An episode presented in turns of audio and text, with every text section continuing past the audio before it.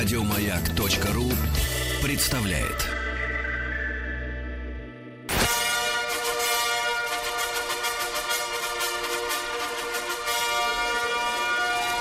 Сергей Стилавин и его друзья. Понедельник. Здравствуйте, Трудовой. здравствуйте, дорогие товарищи, доброе утро. А, Я Сергей Стилавин, это так, это факт. И сегодня понедельник, но он совершенно необычный. И я так понимаю, что с нами сегодня некоторое время побудет Тим Керби. Тим, А, доброе да, утро. доброе утро, Сергей. И я подтверждаю этот факт, что ты являешься Сергеем. Да, да, да. Спасибо. Твое подтверждение очень важно для нас. И Да. м, сегодня, к сожалению, товарищи, с нами не будет Владика, потому что он прислал вместо себя Алик. Алик, доброе утро, если ты в состоянии. Ты можешь тоже поздороваться, сказать людям привет, чтобы у наших слушателей было какое-то представление, что за чудный Алик там сидит э, в студии. Привет, привет, но мне сейчас очень тяжело говорить, приходится прыгать. Хорошо, хорошо, все, я, я понимаю. Нет, нет, нет, А, все, все, Сергей, все. где Влад? А, значит, э, мы Владика э, оставили на денек дома, чтобы он дождался первого снега, который выпадет вот-вот к вечеру. Э, Вот, ну, на- в целях профилактики. Ничего плохого, насколько я понимаю, ничего плохого. Значит, ребят, я хотел бы пару слов, во-первых, услышать от Тима Керри, потому что больше он обычно не говорит. Во-первых, Да. Тим, ты очень элегантно слился на прошлой неделе из нашего эфира. Вот, а, оставив после себя фотографию, как ты кормишь своего сына архизом. Э, Ну да. А скажи, пожалуйста, у меня один вопрос. А где мать, которая, в принципе, не должна тоже вот отлынивать от э, кормления детей? Это хороший философский вопрос, на который нет ответа. Это типа, э, что появился первым, курица или яйца? Яйцо. Да-да, сразу десяток, я понимаю. Слушайте, а вот то, то есть вот вы поставлены в такие тяжелые домашние бытовые условия, и сегодня вы тоже от нас от, от, от- отречетесь и побежите готовите ребенку. Ну, так пос- сказать, посмотрим. Пока Посмотрим. мне ничего не надо приготовить. Все посмотрим, спят, и это хорошо. Хорошо, Тим, ты не выходишь из дома, насколько я понимаю, да? Сидишь, все, О, культурно. ну, э, я не знаю, иногда нужна еда, но в целом, э, да, очень скучно, много времени у компа, как-то Ну, ты жизнь всегда- сейчас стоит на месте и не А ты двигается. всегда, ты всегда стоишь у компа, поэтому не думаю, что твоя жизнь когда-то бывает веселее. Значит, пару Да. слов хочется сказать, э, Тим, по текущему моменту. Как только у тебя Ага. появится комментарий, ты можешь меня перебивать и влезать со своими комментариями. Значит, ребята, у нас действительно необычные, эм, так сказать, необычный сегодня понедельник, и мне на выходных мои товарищи предлагали, говорят, Сергей Валерьевич, вы понимаете, что э, москвичи будут спать э, в понедельник, они никуда не пойдут, я имею в виду, не пойдут к приемнику, они будут дрыхнуть. Ну Вот, не хотите ли вы, Сергей Валерьевич, например, с полудня начать свой эфир? А я моим товарищам так и сказал. Я сказал так, Россия это не только Москва. И я сказал, что я спать не буду зато и пойду к своему микрофону, который стоит в моей баньке, и буду работать. Понял, Тим? Вот так, да. Да, да, да. Вот. Да-да-да. Вот и работаю сегодня с утра. И с большим удовольствием, потому что и приветствую всех Но наших на самом деле, слушателей. Сергей, я не могу наврать. Это приятно быть в эфире, и не надо поехать до Да, не надо поехать, я понимаю. Ты, слушайте, э, изоляция Тима, она все хуже и хуже сказывается на его, э, про, так сказать, русском языке. Но ничего, это дело поправимо. Значит, ребят, по текущему моменту пару слов хочется сказать. Вот действительно, вчера мне, э, я даже пришлось мне записать небольшое видео для своего инстаграма и других социальных сетей. Э, у меня был такой порыв, потому что с утра воскресенья несколько человек, э, просто моих слушателей, читателей, то есть вы, э, написали мне э, такие послания из серии э, Сергей Валерьевич, а что с нашими людьми не так? Э, Почему они пошли на выходных и даже уже в пятницу, я так понимаю, в парки и сады жарить шашлыки и коптить небо, значит, э, смрадным, жирным вот этим э, дымом от, э, так сказать, жарящегося на углях мяса. И вы знаете, я был вынужден записать э, воззвание вот э, с целью объяснить э, парадокс, э, вот этот парадокс, да, дело в том, что, к сожалению, к огромному сожалению, у нас действительно в обществе очень сильно, я не скажу, что все так живут, но очень сильно, особенно у, в общем-то, людей, которые привыкли оттопыриваться, э, отношение к жизни такое, что все плохое случается с другими, а меня, замечательного, классного и офигительного человека, никогда ничего не коснется, потому что я самый умный, самый крутой, и вообще меня все в жизни отлично. Вот. И вот такое отношение к реальности, да, оно достаточно быстро меняет, э, меняется на 180 градусов, когда с человеком действительно что-то происходит. Я в своем обращении привел пример э, ситуации, например, с автомобилистами. Когда ты, к примеру, спрашиваешь э, девушку, э, водит ли она машину, а она говорит, права есть, но машину не вожу. А потом выясняется, что либо она в аварию попала, либо у нее из родственников кто-то пострадал, либо на работе. И ее так это впечатлило, когда вот рядом задело, рядом беда прошла, да, или ее саму покалечило, не дай бог, вот, то человек зарекается вообще садиться за руль. То есть из огня, как говорится, до в полымя. То человек вообще ездил, лихачил, э, и то и вдруг перестал это делать совершенно. И, к огромному сожалению, пока конкретного человека не затронет э, действительно беда, проблема какая-то, да, ситуация, о которой другие говорят, что надо быть поаккуратней, у нас э, действительно распространена такая история, что э, это, это, это безответственность. Действительно, я тут так согласен абсолютно с женщинами, которые, э, ну, вы понимаете, понимаете, да, как говорится, в мирное время мы э, всегда смеялись над девчонками, которые э, к своему потенциальному э, спутнику жизни предъявляли главную претензию, нет, не, треб, не претензию, требования, чтобы он был ответственным.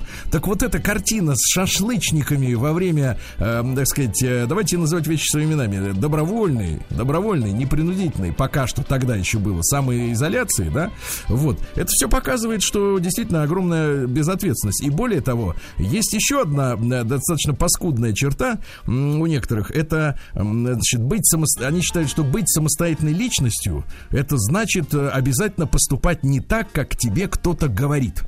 А, в, в, и, и отлично, если это как вот, вот, вот как власть говорит, точно надо поступать обязательно по-другому. Так только тогда ты можешь э, развить в себе самоуважение какое-то, да, ты будешь независимым человеком. Я не говорю об, об оппозиционности, но просто вот ты должен поступать, как ты поступаешь, по-своему. И поэтому, когда тебе со стороны говорят, как поступать, ты, значит, должен на это на все плевать.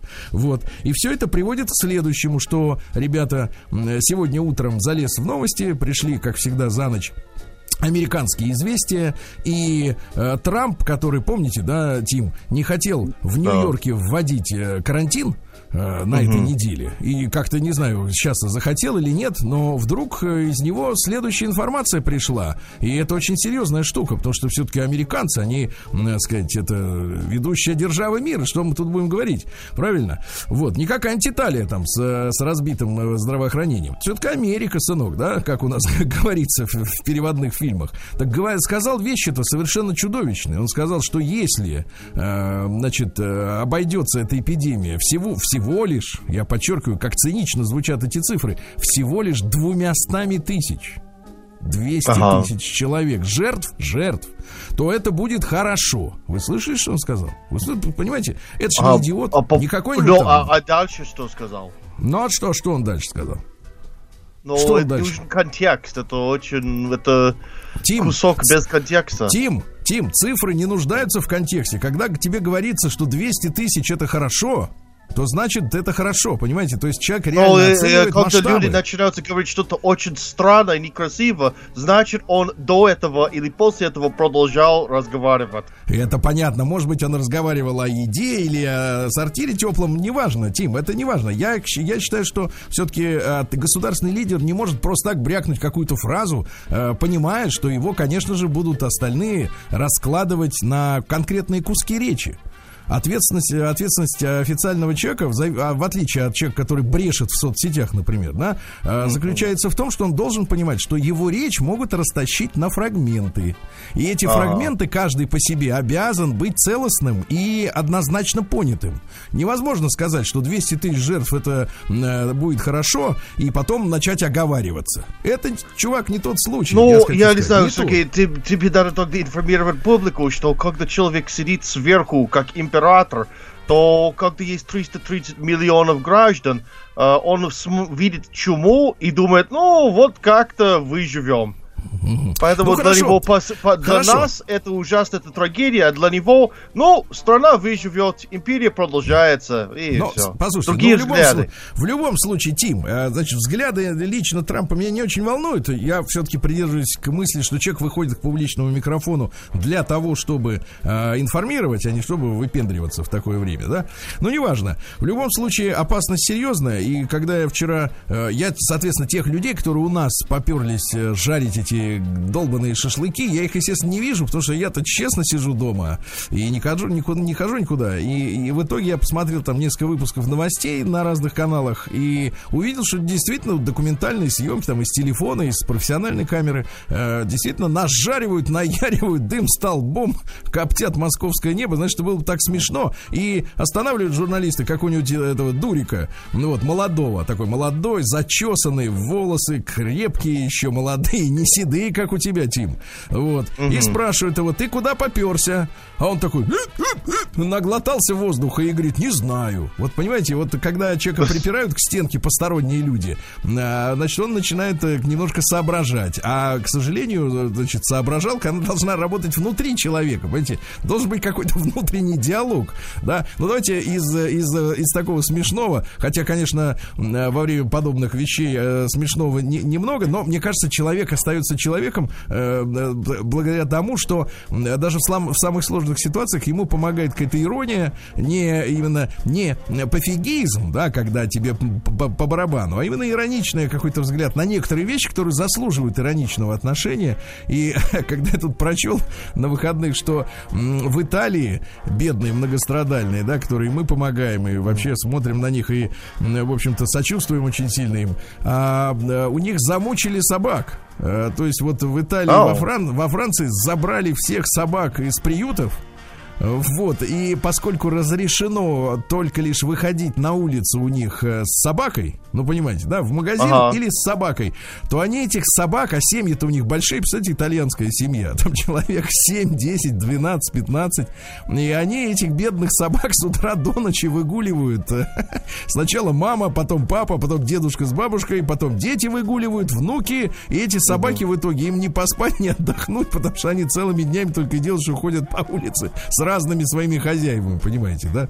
Ну, Вот такая вот, собственно говоря, тим история, да, мой мальчик. Интересно. Неожиданно. Очень, очень интересно и неожиданно. Ну и надо э, напомнить им, что я не знаю, как связаны шашлычники и, так сказать, ну, усиление э, режима, так сказать, самодисциплины, давайте называть его это так. Ну, Но связь в том, что нечего делать, поэтому давайте пожарим шашлык. Вот такая Нет, логика. нет, ну нечего делать. Нет, ну люди хотят, да, мяса жареного, я понимаю.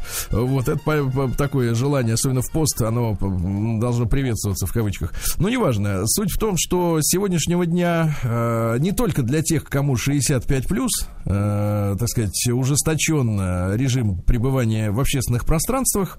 Э, я еще раз повторюсь, возможно, отчасти из-за того, что э, как раз шашлычники э, эгоистично занялись отдыхом вместо того, чтобы действительно недельку честно потерпеть дома и побыть со своими близкими, но они решили побыть с пивасом и с мясом на природе. Вот. А теперь, собственно говоря, уже, я так понимаю, у наших э, стражей правопорядка есть э, прямой, э, прямое право э, не только спросить, но и, видимо, сказать, привлечь к ответственности. Я, правда, не видел еще статьи, касающиеся конкретной ответственности, да, там какие штрафы или какие меры будут применяться к людям, которые будут нарушать э, правила. Но в любом случае, э, большое спасибо, значит, отдельно взятым сотням, так сказать, вот э, бездельников, которые вышли с мангалами на улице, за то, что, собственно говоря, теперь уже не только пенсионеров касается режим специального поведения э, в общественных пространствах, да? Вот, Тим, э, парочку, парочку слов буквально, немножко, чем ты в итоге в тот раз накормил своего сынульку? Потому что это, это жизнь, это надо, надо обсуждать, это мой мальчик. А, жареные яйца в виде скрэмбл.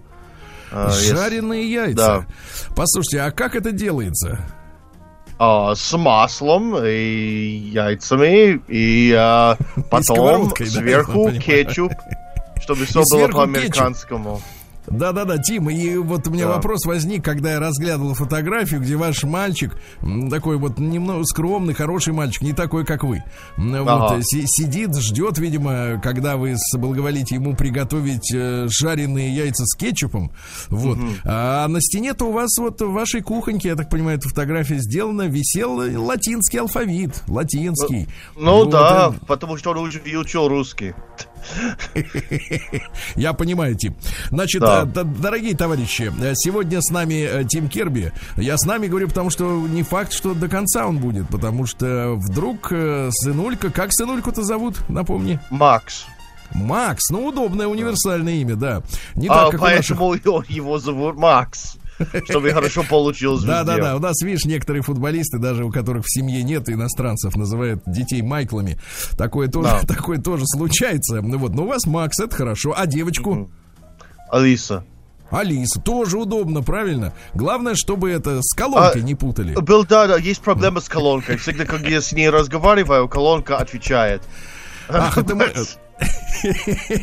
Да, ну вот видишь, какая нестыковка небольшая. Наверное, есть какие-нибудь настройки, чтобы колонка переименовалась на Елену или что-нибудь, но Вы знаете, э, я, пока не знаю, как это делается. Очень в этом сомневаюсь. За колонкой стоит э, монстр, корпорация Яндекс, а за вашей дочерью только вы. Э, дочь становится Еленой.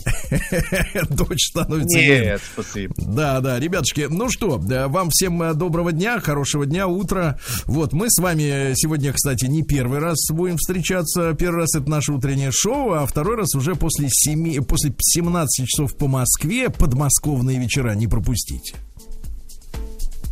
Да.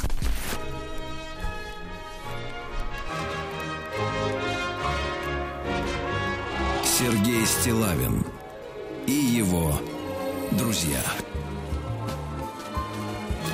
Понедельник.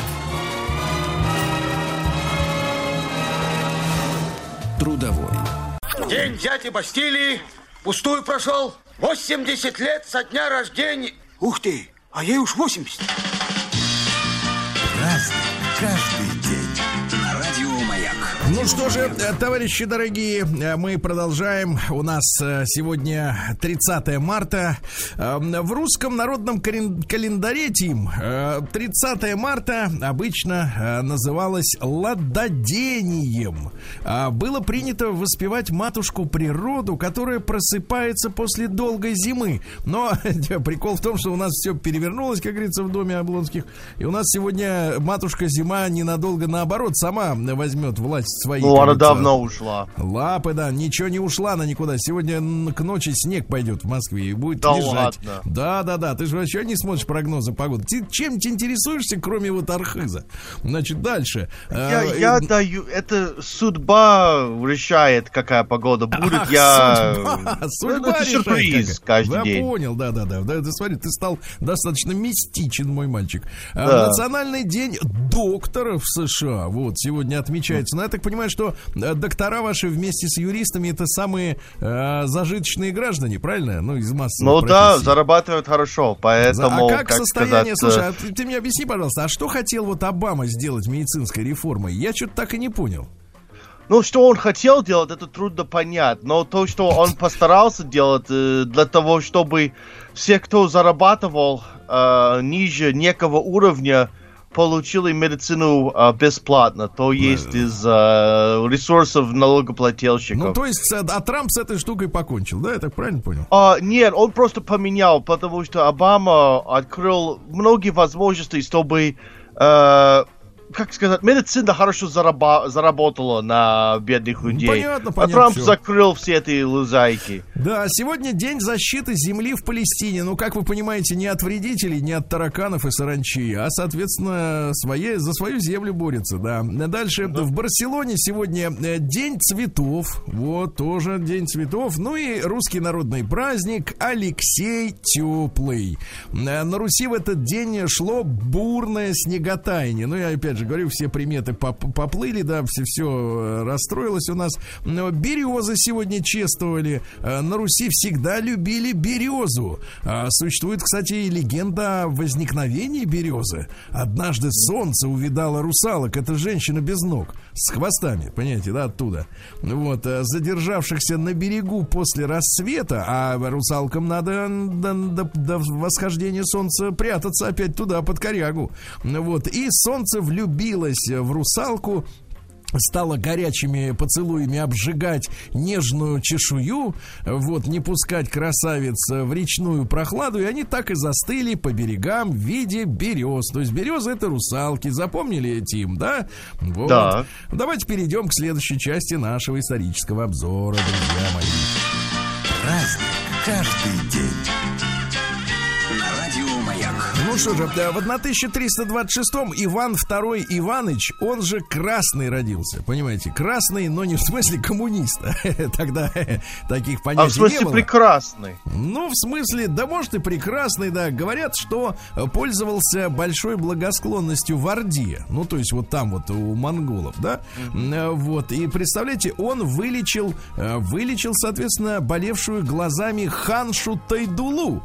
Вот, вы понимаете, да? Э, Ну и, соответственно, закрепилось за ним действительно прозвище Красный, и вы совершенно правы, потому что он был красавцем. А вот скажите, Тим, как вы понимаете, э, как вот определить, то, что женщина-то это понимает, а нам, мужчинам, не совсем это понятно. Э, Как вы понимаете, что мужчина по-настоящему красив? Вот что в нем такого должно быть? Судя по машине и дому.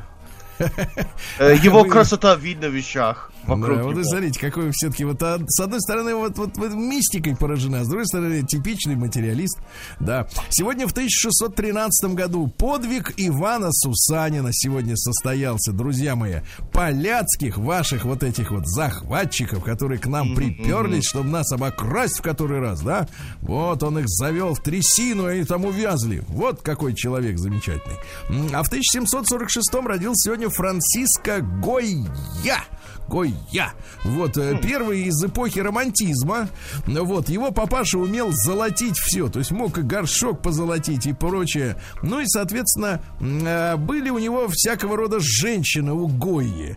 Вот, э, например, познакомился он с женщиной по имени Хасефа. Можете себе представить так, Хасефа. Вот. А он ее говорит, слушай, что-то у тебя имя не очень, дай-ка я тебя буду называть Пипой. И так она и была вот э, у него пи Пипа. А, Да. Отлично. Да, под конец жизни познакомился с женщиной Леокадией.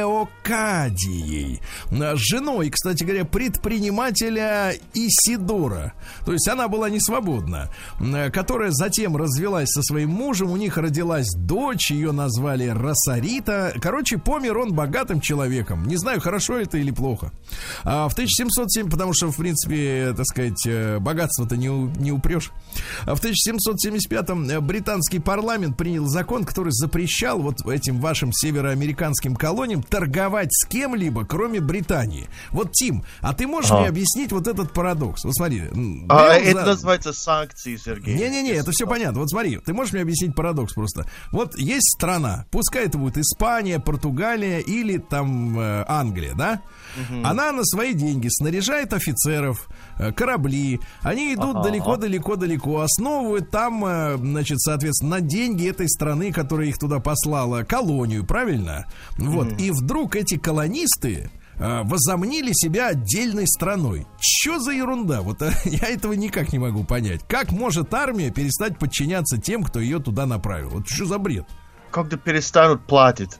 А, перестали платить бабки. Ну, тогда все Да. понятно. Все хорошо. Вот это, это же работа, Сергей. Конечно, это работа, да. Жизнь это вообще труд тяжелый. Ага. А В 1814 году капитулировал сегодня Париж перед русскими войсками. А Мы достаточно ожесточенно э, захватывали пригороды Парижа, потому что французы сопротивлялись. Но к пяти часам дня Александру Первому отправили за записку, что город сдан. И закончились так называемые наполеоновские войны только по- при помощи русского оружия. Вот так, Тим, понимаешь, да? Да, Сегодня в 1842 американский доктор Кроуфорд Уильямсон Лонг, Лонг по-нашему длинный, из города Джефферсон в штате Грузия впервые применил во врачебной практике эфир как анестезию, чтобы О, человечка порезать. Да-да-да. А в 1844 родился Поль Верлен, это французский поэт знаменитый, помните, да? У него очень необычная судьба. Сначала он э, пил, употреблял наркотики. Значит, э, когда уже был взрослым человеком, он сожительствовал с э, несовершеннолетними женщинами будущими, понимаете, да? Ну, в общем, и как бы говорится о том, что поэтам это должно спускаться как бы с рук, понимаете, сходить с рук, понимаете, да? Я вот вам прочту, например, э, строки такие, вот давайте романтические. Я не люблю тебя одетой, лицо прикрывши вуалетой. Вот, неплохо, да? Неплохо. И в 1853-м Винсент Ван Гог родился, голландский живописец. Вот э, его гувернантка, ну, которая воспитывала, пока родители, ну, чем занимались? В карты играли, там, в салоны ездили, да, а воспитывали детей-то гувернантки, понимаете, няни. Э, Говорит, что было в нем с детства что-то странное, что отличало его от других. Ну, и вы помните, да, его вот, э, и, вы же помните, самая главная история Ван Гога, то, что он, ведь никто не помнит, какие картины он написал, ты понимаешь? А все помнят, что ухо себе отрезал. А теперь вопрос Тиму Керби. А Ну да, он, он испортил Какое? свою репутацию. Какое ухо, правое или левое? Ну-ка отвечай. Ну, По-моему, левая. Это почему? Потому что был правша, правильно, молодец. Так Да. вот, изо всех детей, говорит, самый Ну, неприятный, самый, говорит, мерзкий был. Вот, да. А, Вот так. ну, да хорошо что, рисовал, что сказать. Нет, рисовал нельзя говорить, надо говорить писал. Рисует О, вот такие, писал. как ты, мазюкают А, по ну бумаге. да-да. Да, все. Значит, дальше, в 1856-м подписан Парижский мир между Россией, Францией, Англией, Турцией, Австрией, Сардинией и Пруссией, но они все против одной, одной нашей страны воевали. Крымская война завершилась, а по итогам мы были вынуждены, чтобы вернулся к нам Севастополь, который захватили союзнические войска, отдать Турции город Карс. Это армянский город. Вот, потом мы его обратно вернули в конце 19 века. Это замечательный город, там архитектура напоминает Санкт-Петербургскую. Но после революции опять Ленин отдал этот Карс. Так что вопрос подвешен, понимаете, да. А Сегодня, в 1858-м, Хаймен Липман из, Вели- из Филадельфии запатентовал карандаш со стирающей э, резинкой или ластиком на другом конце. То есть одним концом пишу, а другим, если есть, стираю. Понимаете, да? Вот. эм, э, сегодня у нас в 1885-м произошел бой на Кушке. Это самая южная часть и Российской империи, и Советского Союза. Городок такой, Кушка. А, Вот. Э, Дело в том, что это первое в истории реальное боевое столкновение русской армии с англичанами. Потому что англичане же, ты понимаешь, Тим, держали Аф- Афганистан. И Очень не хотели, чтобы мы туда дальше шли. Вот было боевое столкновение. И мы в этом бою, заняв как раз ту территорию, где потом образовалась а, крепость Кушка, а потом и город, а, вот, мы по договору эту территорию все-таки оставили за собой. Ну вот, э, англичанам, вот видите, сказали, накося вам. Э, И в 1894-м э, Сергей Владимирович Ильюшин, наш замечательный авиаконструктор, трижды герой Советского Союза, вот, и с детства мечтал летать на самолетах, и замечательные лайнеры под названием Ил, они до сих пор у нас есть. И президентский бор у нас, борт у нас Ил, ты понимаешь, Тим? Да, да, да. Они, они ваш этот Боинг, понимаешь? День дяди Бастилии пустую прошел. 80 лет со дня рождения. Ух ты, а ей уж 80. Разный, каждый Ну что же, да, по-прежнему с нами Тим Керби, и мы пользуемся этим э, прекрасным моментом, пока он не отправился Да. жарить яйца с маслом. Уникальная Да. возможность, да, Да, Сергей, да, я, да. я Сегодня рад. в тринадцатом году, и ты знаешь этого парня, родился Фрэнки Лейн. Это американский эстрадный певец, э, который прославился как раз в годы Великой депрессии. Нас тоже вот пугают экономисты э, последствиями, кстати говоря, борьбы с коронавирусом в виде как Ох, раз я очень испуган этим. Я Да, больше да. боюсь э, последствий, чем вирус. Правильно, правильно. Так вот, ребятушки, Лейн э, начал как официант и учитель танцев, потому что работы не было. Потом сменил самого Перри Кома в качестве вокалиста Биг Бен. Ну, чуть-чуть послушаем. Итак, Фрэнки Лейн. Do Ну, Достаточно, достаточно, да. Да в 1918 году Владимир Ильич Ленин своим декретом отменил все семь смертных грехов. Отныне советский человек стал по-настоящему свободным. Вот, понимаешь, что такое свобода. В 1934 в газетах «Правда и известия» впервые появилась формулировка «ТАСС уполномочен заявить». Также называется прекрасный э, сериал э, детективный советский 84 года. Ну и наша рубрика у нас тоже есть в эфире «ТАСС уполномочен заявить». Э, В подкастах можете послушать. Эрик Клэптон, замечательный английский рок-музыкант, сегодня родился, да? Вот. э, Клэптон что? Он э, увел... нет, у него увела, увел женщину Харрисон, потому что они были соседями по даче, ребята.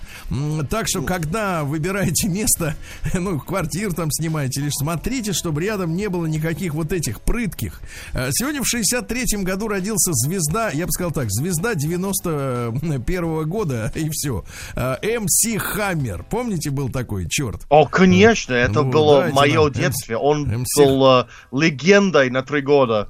На легенда на три года, мне кажется, даже короче. Вот, давай, да, погромче, бодягу. Да. Ну вот, вот и все. И больше вспомнить-то нечего. Да, в И, 68 к сожалению, году... он Да. украл всю эту мелодию от э, Рика Джеймса, кто Вот, э, от первый Рика сделал эту песню. Джеймса?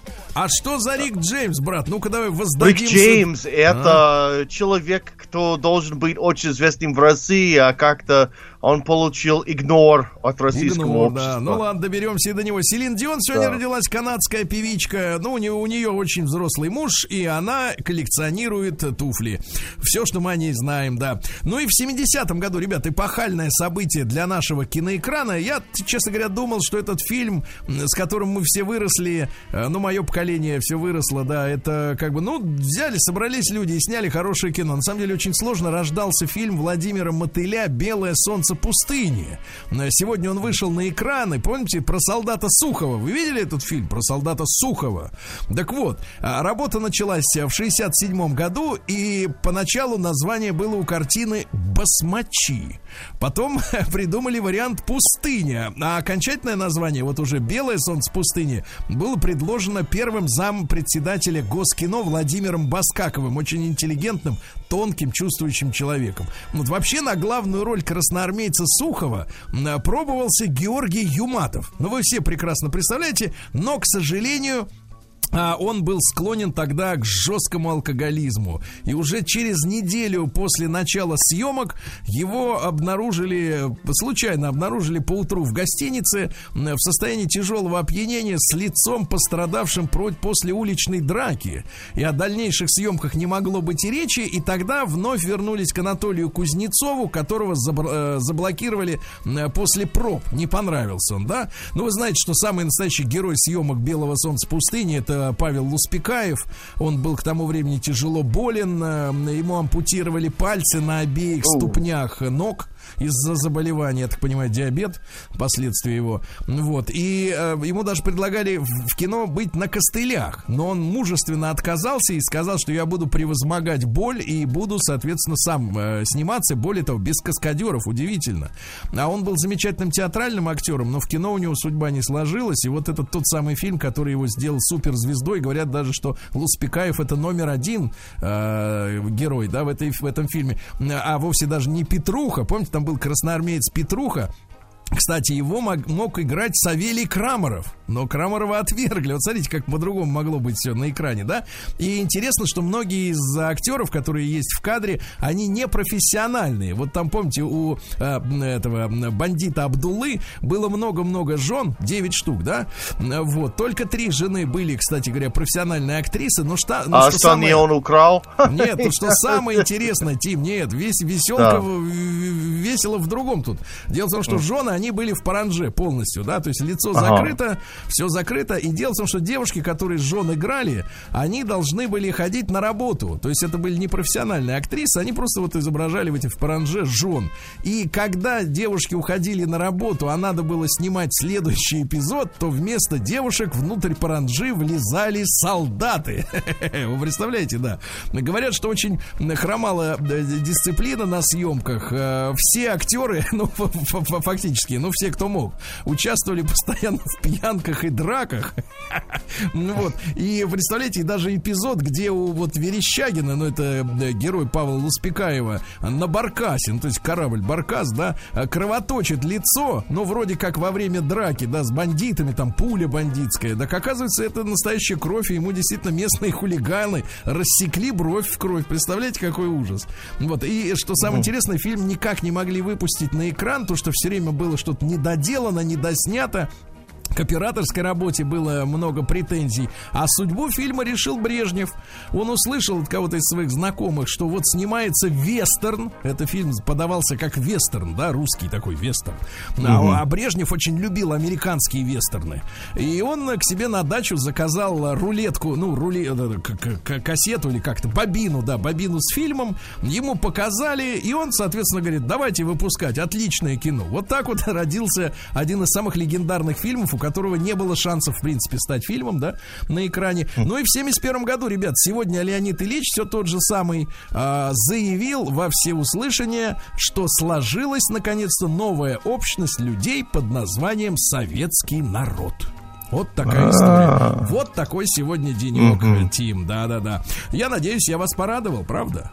Вот. Я полностью счастлив прямо сейчас. Полностью. а, да, Ты немножко даже не можешь представить. поделись, э, отлей немножко. Хорошо.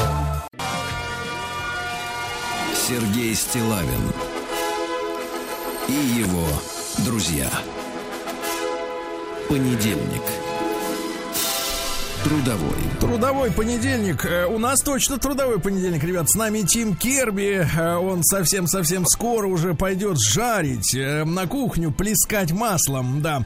Ну, Да они а- совсем все еще спят. Господи, слава что богу. же? Откуда ты, мой мальчик? Мне такое ощущение, что из, ты из банки консервов. Из банки, из-под тушенки вещаешь. А Это что, очень что, круто. что-то случилось с аудио, со звуком? Нет, нет, с аудио, с аудио ничего не случилось, продажи растут. Значит, давайте перейдем к Омску, к нашему дорогому Омску, переходим. Вот он сейчас с нами, на связи фактически.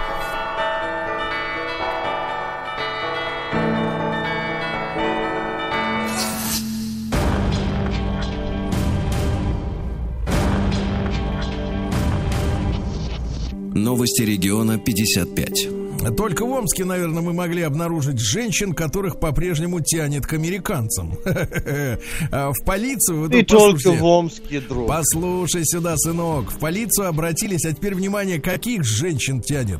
53-летняя, и дальше больше, и 63-летняя женщины э, из Омска, которые взяли кредиты на 450 тысяч рублей и перевели их так называемым американским военным в Сирии. Оу. Да, да, да, да, да. Нет, с нашими солдатами, которые одерживают победу за победой, они, значит, э, общаться не хотят, им нужны американцы. Ну вот и получили минус 450к, как говорят в интернете. А дальше что у нас? Вандалы в Омском саду Сибирь спилили 7-метровую ель, мерзавцы. А дальше плохое сообщение. Пока омская медсестра переодевалась, вы представляете, это врач, понимаете, на посту, у нее украли рюкзачок с деньгами. Вот такая история, да. А дальше Амич попался полиции с чужими колесами, ну то есть не смог э, подтвердить, что они его. Омская медведица Машенька посреди сна неожиданно родила тройню. Кстати, так и не просыпалась. Она вот родила и уже, соответственно, продолжила э, храпеть. Дальше приставы омские пользуются моментом и ловят должников, которые гарантированно сидят дома. Неплохо. Да, да, да, да, да. А бичи по-прежнему жалуются на огромные ямы на дорогах. Погодите, товарищи, а куда ездим? Куда ездим? Сидим дома. Вот, а дальше наивный пенсионер из Омска отдал все деньги за так называемый выигрыш телефона. Значит, предупредить своих родственников. Схема мошенничества следующая. Человеку 60-летнему Амичу позвонили и сказали, что якобы он выиграл в Москве телефон. Э, И за этим телефоном ему надо приехать в Москву. А Амич говорит, я, говорит, приехать не могу в Москву, товарищи. Тогда ему предложили другой вариант. Вы нам скажите все данные вашей банковской карты, а мы вам переведем 16 тысяч рублей за телефон. Э, Как А. только он закончил диктовать цифры, э, у него списали баланс, а именно 8,5 косарей. Вот так вот, да-да-да. А юный Амич заметил, что в спортивном клубе у всех шкафчиков для переодевания одинаковые замочки. Да и начал потихонечку подворовывать чужие вещи. Вот видите, какой мальчик наблюдательный, да? Э, Перейдем к нормальным новостям, товарищи. Да.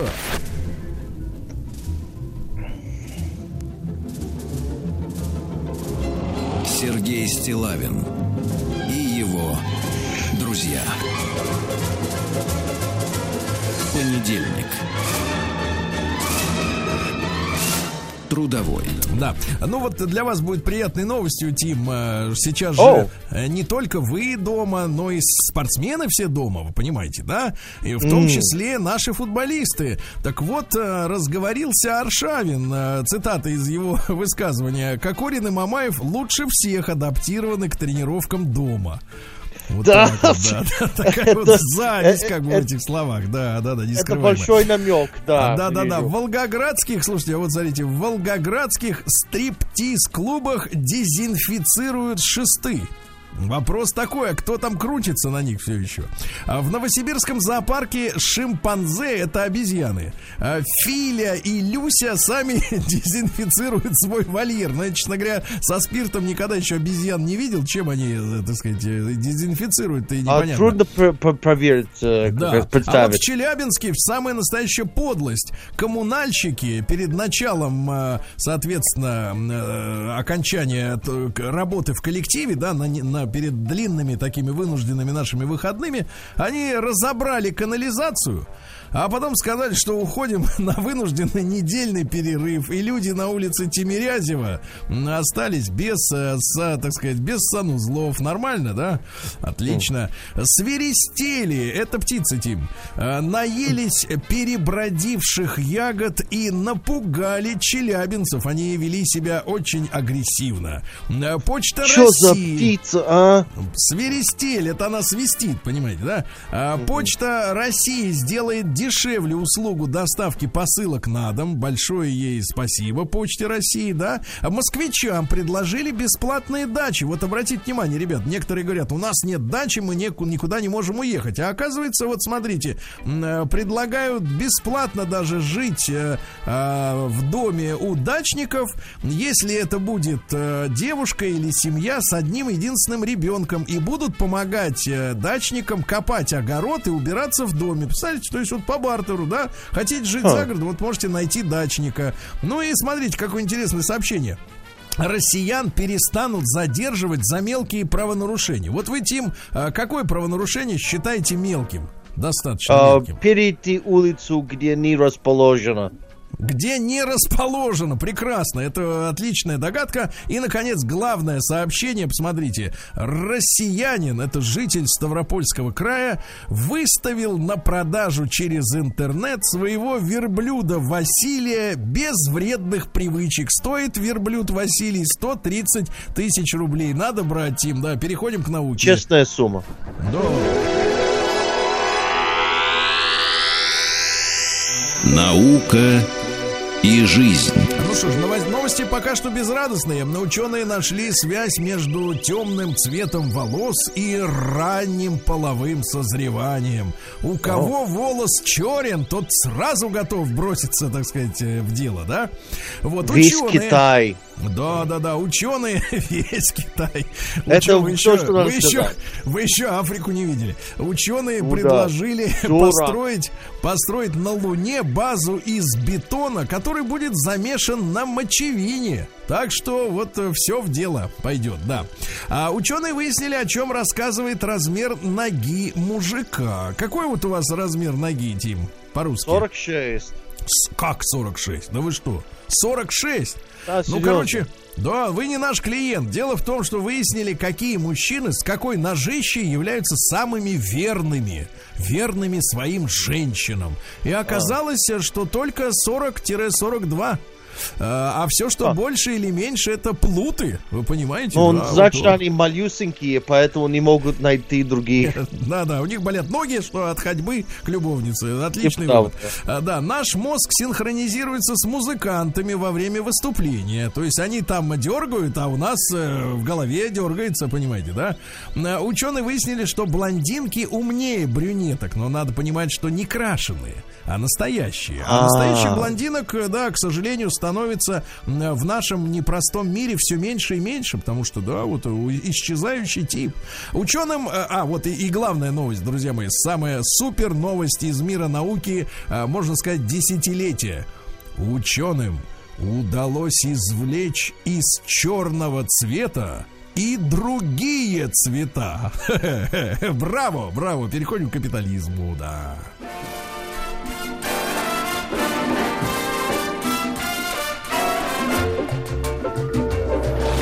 Новости капитализма.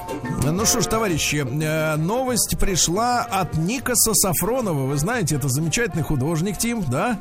Да, да. А, Вот, я знаю, что если бы у вас был свой дом, вы бы увешали его полотнами Никаса.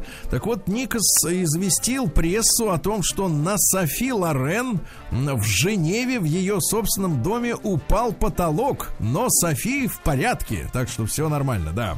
Дальше. В Испании 80-летняя пенсионерка, несмотря на строгий запрет, выбежала из дома, потому что спешала, спешила к внучке с наркотиками.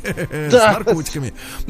Барракуда в Мексике укусила ныряльщика за гениталии. Тоже такое бывает, случается. Да-да-да, я понимаю. А в США соседи начали обмениваться пивом при помощи машинки на радиоуправлении. Ну, То есть они ставят туда несколько банок и рулят к соседу через дорогу. Ну, вот что у нас. Опустевшие города э, на западе э, захватили дикие пумы и огромные ящеры. Вы представляете, повылазили из-за всяких щелей. А, ну и новость, давайте такая новость дня. В Барселоне полиция отменила оргию из-за запрета ма- массовых, массовых мероприятий. Как вам эта новость? Мне кажется, оно Э, прекрасно. Мало влияет на мою жизнь, но, На лю- вашу ну, жизнь, интересно конечно. все равно. Вот, ну и наконец извращенцы повылезали изо всех щелей в Норвегии. А, К онлайн-уроку для младшеклассников вдруг подключился хакер, обнаженный мужчина, который стал а, детишек пугать. Ну и наконец гениальная находка обнаружена а, среди а, шпионских разработок Центрального разведывательного управления. Теперь, Тим, представьте себе, обнаружен ЦРУшный искусственный скротум. Смотрите, как я интеллигентно выражаю мысли, да? Вау, Так это, вот, это послушайте, послушайте, в а при, которой... э, да, при этом по- это еще хуже. да нет, нет, ты послушай. Искусственный скротум, есть фотография, куда шпион прятал рацию. Рацию. Ну, а, ну, просто на границе, по-моему, они спросили, почему у вас четыре? У вас что-то- Или это было на какой-то мужеобразной женщине? Я не понимал. Просто где, как? Да.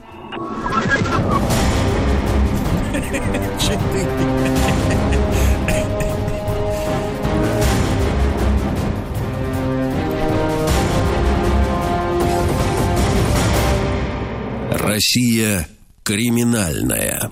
Ну что же, а теперь правда о России матушки. А, Внимание, председатель товарищества собственников жильцов ТСЖ, знаете такую аббревиатуру, да, Тим? А Да, в да. Калининграде, в Калининграде заказал убийство пенсионера, который писал на этого председателя жалобы. Вы представляете? И причем, значит, в какую цену, э, значит, э, жизнь пенсионеров? Всего 100 тысяч рублей. Нормально.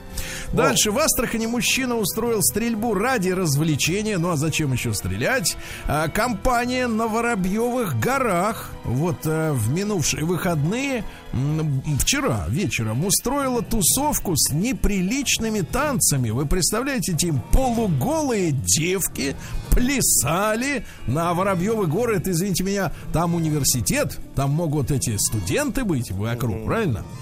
Дальше. Из России попытались э, тайно вывести 11 тонн драгоценного, э, сказать, антисептика.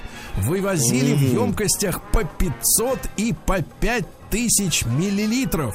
Хотели украсть, но сотрудники ФСБ а, вовремя пресекли эту диверсию. А, ну, так сказать, российский пенсионер поджег коммунальщиков в знак протеста. Ну, то есть он был не согласен с а, платежными документами, да, и поджег их. А дальше горе-грабители в Москве разломали банкомат кувалды. И когда вот-вот уже почти добрались до 5 миллионов рублей, которые сидели внутри, к сожалению, для грабителей раздалась тревога сигнализации, и им пришлось убежать. То есть они просто позанимались спортом и вандализмом.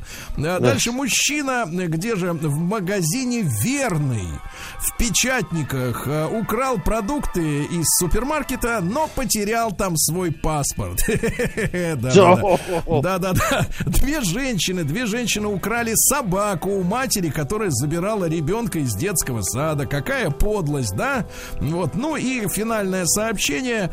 Похожее на собаку Корги Лиса украла у сахалинского блогера хлеб, килограмм икры и три кусочка сала. Прекрасная новость, прекрасно. Песенку, маэстро.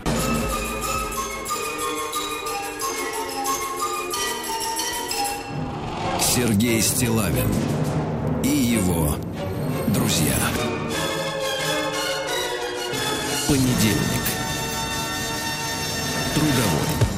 Друзья мои, сообщаю всем заинтересованным лицам, которые задают нам вопросы, где Владик. Владик с нами, но он будет завтра. Ну, мы надеемся, что к завтрашнему дню он точно найдет свою зимнюю обувь, потому что сегодня ночью выпадет снег. Много-много снега. Сегодня с нами Тим Керби. Доброе да, утро. Еще Тим, раз. И да, да, вопрос, который мы сегодня в теме дня зададим нашей аудитории, он очень актуален. Дело в том, что а, мы с вами остались дома. Вы остались дома, да, Тим? И наши слушатели, они тоже дома в кругу семьи. Э, что обычно, значит, э, э, мужчина слышит от женщины, когда они оказываются дома, ну, в обычной обстановке. Жалобы. Женщина говорит, что она что? Устала. А, Самое главное.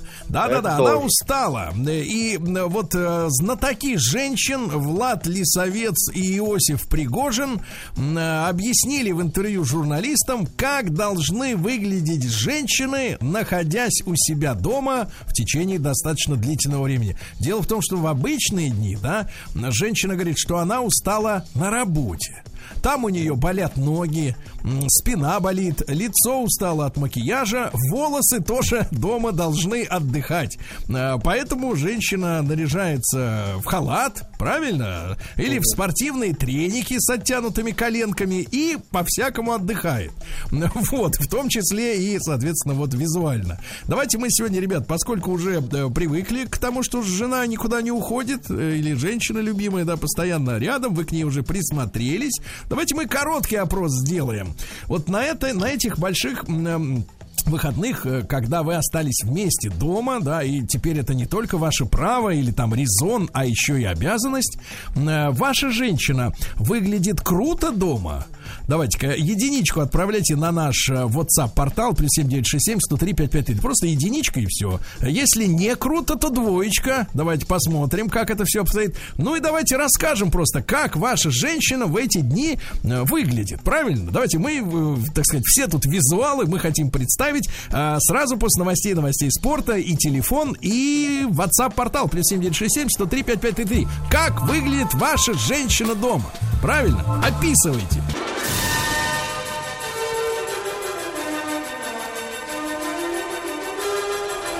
Сергей Стилавин и его друзья. Понедельник. Трудовой. Трудовой понедельник у нашей команды. Ребятушки, доброе утро вам всем. Э, спасибо, что вы проснулись и включили приемник, или пообедали, или уже поужинали и включили приемник. Это тоже приятно. С нами сегодня Тим Керби. Из и своей... приятно быть с тобой.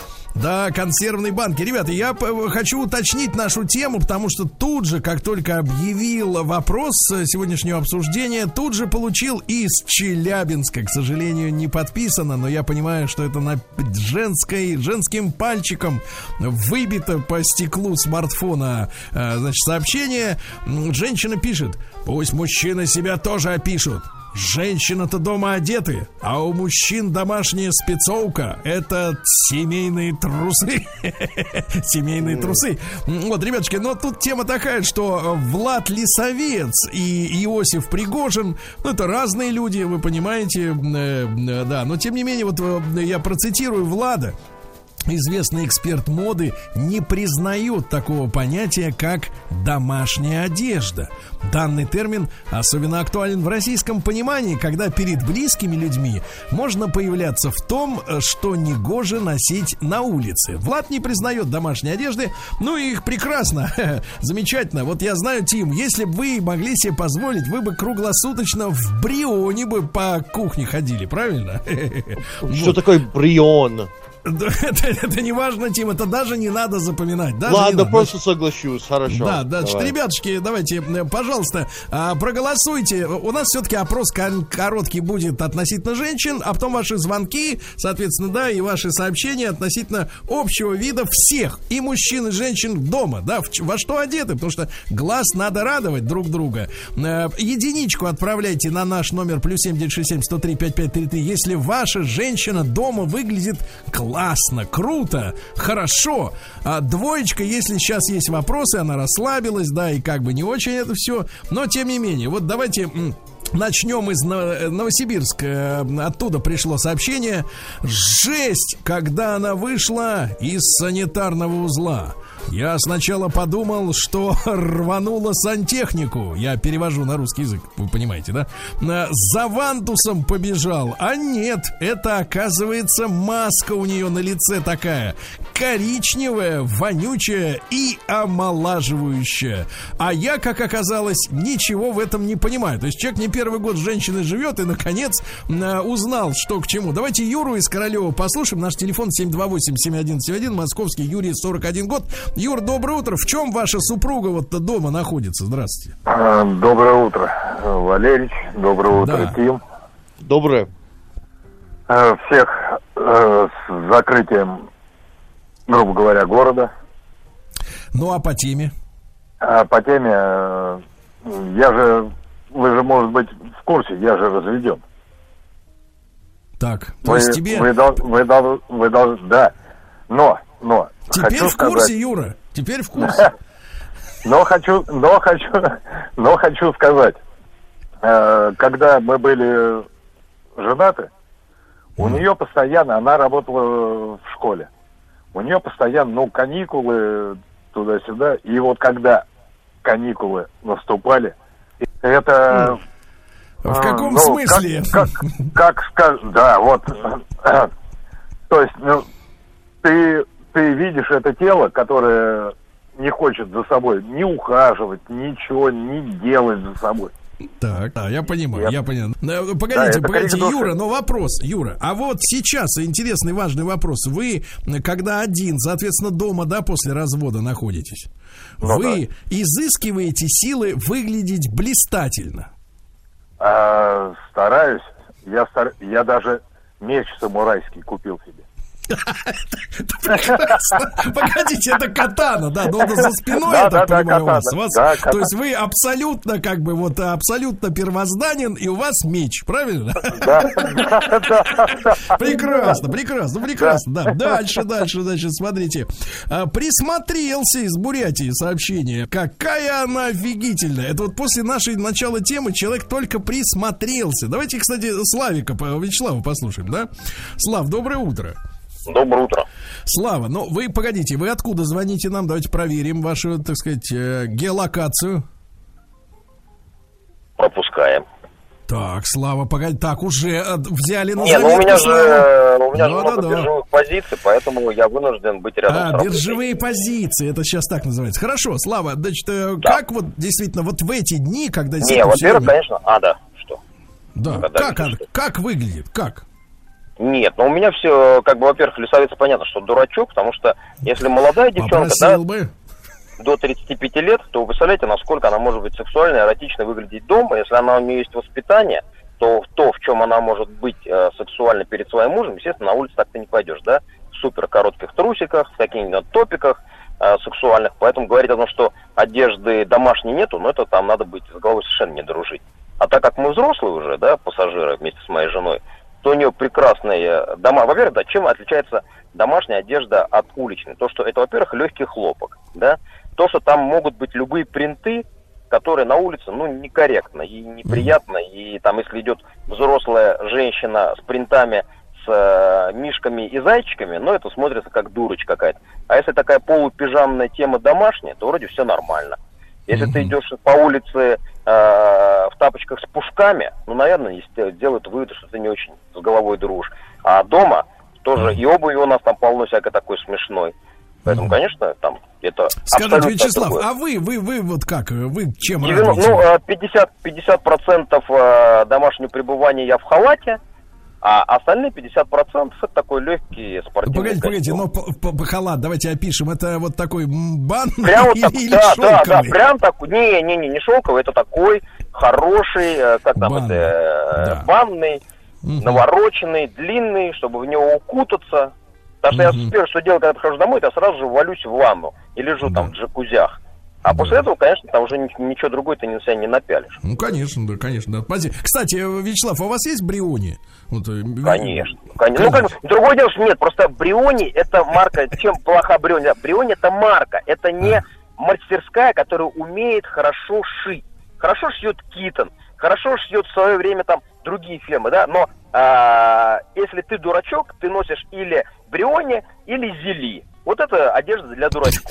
Вот и просветились. Вот и просветились. Ребята, у кого нет э, Бриони и Зели, вы, значит, с вами все, как говорится, в ажуре, да, Тим? Правильно? Совершенно верно. Вот. А Николай Бабин из э, Екатеринбурга пишет. Всегда чудесно выглядит. Яркая, красивая, поет песенки, задорная, в платье, щечки розовые, по скриптум. Жена рядом, следит за тем, что я пишу. То есть, как говорит моя мама, дели на сто, Сережа. Ага, вот так вот. Ну-ка, давай-ка, Тим, а ты расскажи нам. Будь правдив. Ты расскажи. Ты, да, давай. А, да. Вот ты в чем дома? Сейчас, вот ты в чем? Ах, печально. Смотрите, какие мучения у человека. Ну, погодите, как печально? Ну, давайте, рассказывайте. А, Знаю, печально. Это печально. вот все. Не радует вас, когда глаза опускаете, да, вниз? Нет радости в этом. Хорошо. Из Омска Игорь. Игорь Но у меня пишет... в целом радости ноль все равно. Да, поэтому... я понимаю, да. 31 год. А был бы Бриони, наверное, радовался бы. Если любишь свою женщину, то для тебя она всегда будет выглядеть круто. Это вот заявляет Игорь. Ему 31 год. Ну, прекрасно. Дальше, из Коми. А кто правду мы хотим услышать? А, э, привет, Сережа и ваша команда. Конечно, выглядит она круто. Правда, в парикмахерскую не успела сходить не успела сходить.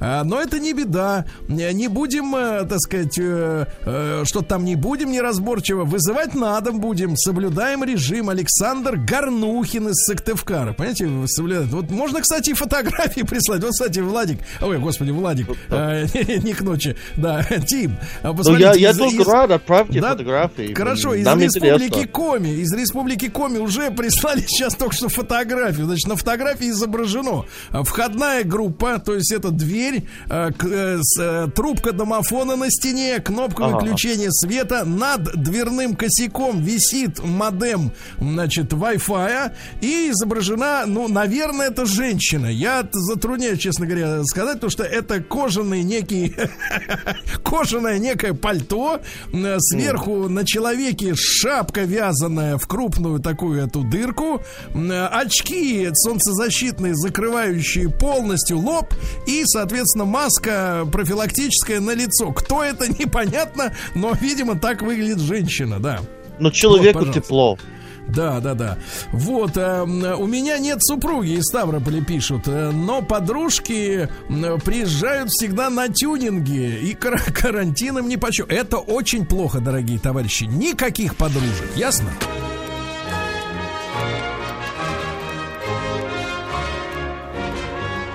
Сергей Стилавин и его друзья. Понедельник.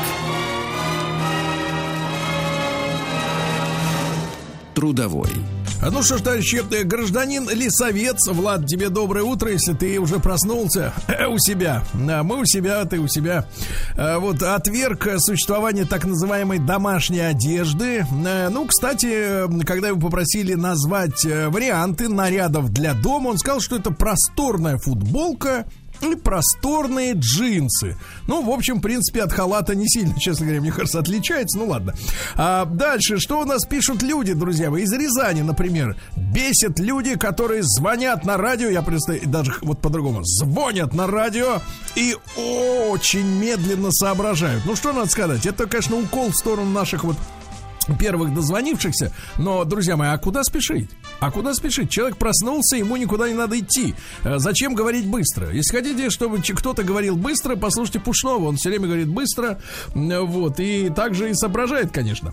А, Из э, Екатеринбурга. Жена всегда в плюшевой пижаме ходит дома, и мне нравится, да, Тим? Да, Это хорошо, да. Да, да, да. И вот, наконец, в вашу сторону укор из Чувашии. Давайте-ка посмотрим, вот правду пишут из Чувашии. Сидят такие мужики в трусах и с удовольствием обсуждают, как выглядят женщины дома. Ты понимаешь? Вот ты так именно и сидишь, я чувствую, раз тебе сказать нечего. Тим, Я Кирилл. ношу футбольную униформу. Футбольную униформу, да, я И понимаю. это Главное, прямо секси. Главное стирать, да, чтобы номер был на спине. Значит, Все Илью даже из- чисто, да. Да, Илью из Перми послушаем. Э, Илью, Илья, добрый день. Как выглядит ваша супруга дома, вот находясь длительное время в одной квартире с вами? Э, Здравствуйте доб- и доброе утро всем. Э, Выглядит она как? Грубо говоря, одежда так, из ко- которая уже потре- ну не то что потрепанная, и та, что выцвела, уже, грубо говоря, никуда не идет, ни на выход, даже ну, ни под низ не одеть. Ходят в таких вот футболках, в шортиках каких-то тоже, таких-то, которые уже по- потеряли свой вид. А вы Э, предъявляли ну- ей? Предъявляли это? Но бывает это очень интересно смотрится все-таки и очень смешно смотреть, когда кто-то к нам должен прийти, и она резко начинает искать одежду, в которой она появится перед людьми. Вот. И я хотел бы добавить еще следующее. Помимо одежды домашней, уличной, вы забыли про еще одну важную одежду. Это дачная. Вот дачная одежда, это вот по сравнению с домашней, это вот вообще полное нечто. Потому что Я понимаю вас, что- да. Да, да, да, хорошо, хорошо. Девчонки, мы, кстати, вас тоже спрашиваем, как одет ваш мужчина дома? Да, да, наш телефон работает, 728-7171. Вот, ну, например, из Вологды пока Кирилл пишет, моя накупила классных пижам, очень красиво, но все время хочется их снять. На, Кирилл, держи себя в руках. Мадина пишет, а почему вы у девушек не спросите, устраивает ли нас, как выглядит дома мужчина? Э, Что он там чешется как? Э, Как ведет себя свободно при своей жене? Это ужасно. Да, давайте спросим, Мадина. Но и вы спросите у этого мужчины, почему он, как говорится, чешется. Да, из Нижнего Новгорода. Обожаю, когда на жене зимой, не знаю, почему мужчина вспомнил об этом в марте, в конце марта, но тем не менее, обожаю, когда на жене зимой розовые носочки и халатик. Тим, тебе нравится, когда на женщине носочки? Ам, Ты знаешь, что это, это такое? очень тяжелый философский вопрос, я не могу сказать. Но когда халат шелковый и прекрасный, и да. важнее всего короткий, то это хорошо. А вот, пожалуйста, из Москвы чаровница. Хожу дома в кружевных домашних комплектах, шелковой роскошной пижамке или прозрачных пеньюарах. Но, к сожалению, в настоящее время живу одна. Понимаешь? Представляешь, какая дама томится в пеньюаре. Давайте Сашу из Сыктывкара послушаем. Александр, доброе утро. Эм, Как одета в эти Доброе дни утро. ваша, ваша женщина? Хорошо выглядит в халате, не в задрипанном, а в нормальном. Я тоже Ну, бывает какой он, одеваю, бывает э, к- какой костюм он? тренировочный, Напишите. потому что на удаленке. Алло, Опишите Ну, нам, пожалуйста, по этот халат. По колено. Хорошо. А вы лично? Обыкновенный цветной. Но говорю, бывает, этот, э, одеваю теплый халат, когда после ванны, потому что проветриваем постоянно, соблюдаем режим. Кстати, да, да. Сергей, хотел присоединиться, алло, к Да. вашему эбу, к вашему, что не только в Москве, но и у нас в Сыктывкаре народ какой-то, извините, глупит, не понимает. И на лыжах катаются, и гуляют. вообще не понимают ситуации. Неужели мы Только- уподобимся итальянцам? Нет, не уподобимся, точно вам говорю. Значит, спасибо большое, мужчина. Здравствуйте, Сергей, пишет товарищ из Мытищ. Моя жена младший воспитатель в садике, нянечка. Ей 40, а теперь представьте себе, Тим. А, 175 сантиметров, 65 килограмм, все идеально. Очень радуется выходным. Надела новое белье, причесалась, накрасилась, похорошела. Очень хороша. Вот. А я, соответственно, ну и о себе пару слов, но это неприлично, да. А, дома мужчина пишет О, в костюме о. Наполеона, у него на голове таз. Вот авто, автограф, так сказать, прислал свой, да. Вот, Тим, пожалуйста, почитайте. Мы очень рады, когда вы читаете по-русски.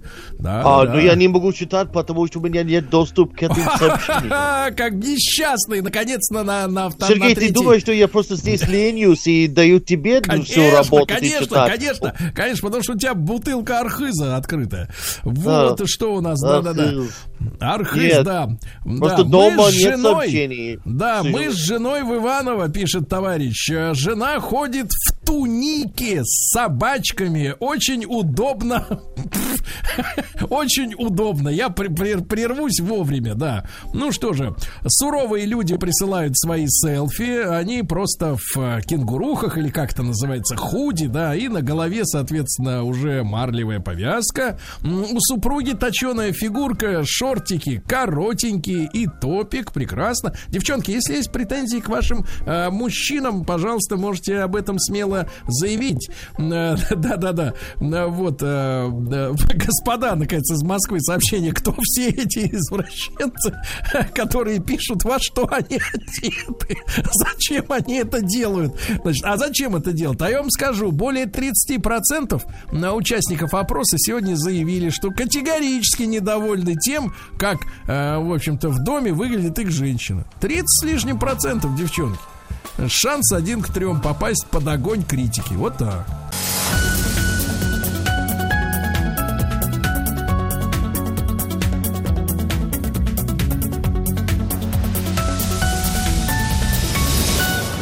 Как все началось? Наш специальный проект «Как все началось». Друзья мои, вы знаете, что еженедельно мы э, с вами э, вспоминаем исторические события, да, но это каждый день происходит. Некоторые из них э, являются такими яркими, что и до сих пор отзываются дрожью в сердце и в голове. И приглашаем экспертов, чтобы разобраться в том, действительно, как все э, началось. И я очень рад э, э, в сегодняшнем нашем эфире. Э, эфир наш выходит э, в понедельник, да, но э, дело в том, что люди немножко э, сегодня позже могут проснуться, встать, но тем не менее, я уверен, они услышат нас, может быть, позже в подкастах. В любом случае, я крайне рад приветствовать Александра Юрьевича Петрова. Александр Юрьевич, Да. доброе утро. Доброе утро всем. Да, Александр Юрьевич это главный научный сотрудник Института всеобщей истории Российской Академии Наук, профессор Московского государственного лингвистического университета. И с Александром Юрьевичем, ну, не знаю, когда это было, несколько лет назад мы сделали серию программ «ТАСС уполномочен заявить». Александр Юрьевич, крайне рад снова слышать ваш голос. Бодрый. А, а я так рад вас слышать и знаю, что у вас все замечательно. Да. Александр Юрьевич, как ваши дела? Э, Не виделись, не слышались столько лет. О. Все, Ну, вы знаете, да, все хорошо, мы занимаемся наукой, преподавательской деятельностью, так что э, изучаем русскую Америку, э, бережем свое здоровье, что и вам желаю. Надеюсь, что все Да. будет замечательно. Да, не так, друзья мои, э, по, по- повод для нашего сегодняшнего э, вновь э, разговора с Александром Юрьевичем Петровым, э, это, конечно, ну не круглая, но тем не менее очередная дата. Э, 153 года назад в этот день подписан договор между Россией и Соединенными Штатами о продаже Америки территории под названием Аляска. Вот, а, Александр Юрьевич, мы, помню, об этом говорили когда-то, ну, давным-давно, да, с вами? Да, Но, но нужно, конечно. нужно сегодня освежить в памяти, освежить былое. Александр Юрьевич, вообще вот эта территория Аляска, она как так сформировалась? Потому что на карту мы когда смотрим, да, мы видим, что Америка, ну, грубо говоря, от моря и до моря, да, ну, я имею в виду Соединенные Штаты, от Тихого до Атлантического океана, а Канада, она как бы начальник начавшись справа, идет, идет, идет, и вдруг раз и обрубается, и дальше вот э, чужая для них территория под названием Аляска. А, как так вышло, что канадцы э, полностью вот свою вот эту северную часть северной же Америки не забрали? Вы знаете, во-первых, а, эта территория осваивалась постепенно, тогда говорили слово «осваивалась», и шло движение встреч Солнцу начиная с э, середины фактически 16 века, практически весь 17 век, э, русские постепенно продвигались э, к Сибири, вышли к Тихому океану, и дальше началось продвижение к Алиутским островам, основали там поселение и далее двигались уже непосредственно к Аляске. Ну, мы все прекрасно знаем, что не просто так эти люди двигались, их двигало чувство а, того, что необходимо что-то от этого получить. Ну что, это, конечно же, прибыль от торговли пушниной. Вот это был основным мотивационным фактором, который заставлял а, в первую очередь сначала частный купеческий капитал, а потом уже и э, полугосударственную монопольную российско-американскую компанию продвигаться все дальше и дальше и постепенно осваивать эти территории. На Александр самом деле, Юрьевич, вот, Александр Юрьевич, не могу не спросить, а Пушнина какое место вот занимала в торговле, если на сегодняшний день э, переводить значение вот этого товара? Ну, вы знаете, на самом деле это миллионы долларов с одного корабля. Вот если мы бы так посчитали вот в, э, в, а, в долларовом эквиваленте, или э, сотни миллионов долларов э, в рублевом эквиваленте сегодняшнего дня.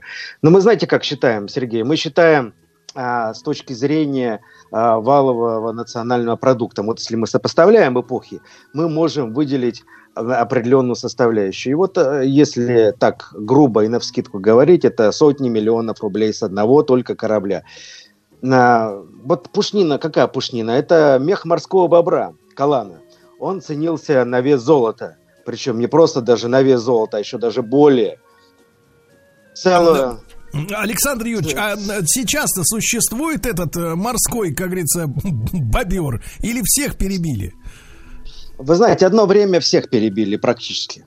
Но потом, когда был введен запрет фактически на, на промысел или на охоту вот этого зверька, э, он очень быстро восстановил свою популяцию.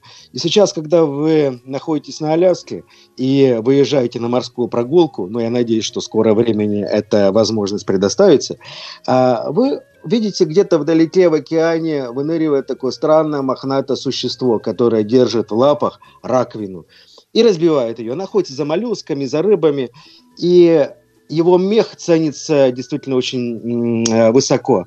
Благодаря, а, именно потому, что э, мех-то у него такой хороший, именно потому, что он питается моллюсками, да, не всякой падалью. Морской, да, да, экологически чистым продуктом исключительно питается. И очень других, между прочим. Это одно из животных, а, которое может научить других, как это делать. Не, не может быть, как говорится, да. Александр Юрьевич, итак, наши шли, но э, нашим, э, э, так сказать, первопроходцам нужны были только берега Аляски, условно говоря, или, ну, или стоило идти вглубь, как говорится, американского континента? Вы знаете, этот вопрос достаточно сложный, потому как а, вот сначала действительно это нужно были берега, это нужно были охотничьи угодья. Затем, когда были основаны уже территории и э, первые постоянные поселения, и уже, в общем-то, основали и свои деревни, и э, с местными жительницами подружились, потому что русские промышленники э, очень им нравились э, зачастую э, вот алиутки и даже тлинкитки. И постепенно наш, началось продвижение вглубь территории. Ну что манило? Манили неизвестные богатства, думали, что найдут золото, серебро, думали, что найдут новые охотничьи угодья. И продвинулись Александр, достаточно Юрьевич, серьезно. Да, да, да. Александр Юрьевич, а в этом в этой связи вот вы упомянули местных жителей, да, и то, что нашим да. проходцам они очень нравились. Действительно, женщины красивые, сильные, хорошие. Вот вопрос такой: мы много наш, наслышаны о конфликтах, э, о конфликтах англосаксов и индейского населения, да. А вот что касается наших первопроходцев, вот как здесь складывались еще отношения? Отнош... Отношения, вы знаете, складывались достаточно неплохо. Вот если на первом этапе а, русские планировали даже собирать ясак. Ну что такое ясак? Это дань с местного населения. Но уже в конце 18 века, уже при Екатерине и уже и при Павле, и при Александре было а, практически строжайше запрещено что-то брать с местного населения сверх того, что получает российско-американская компания.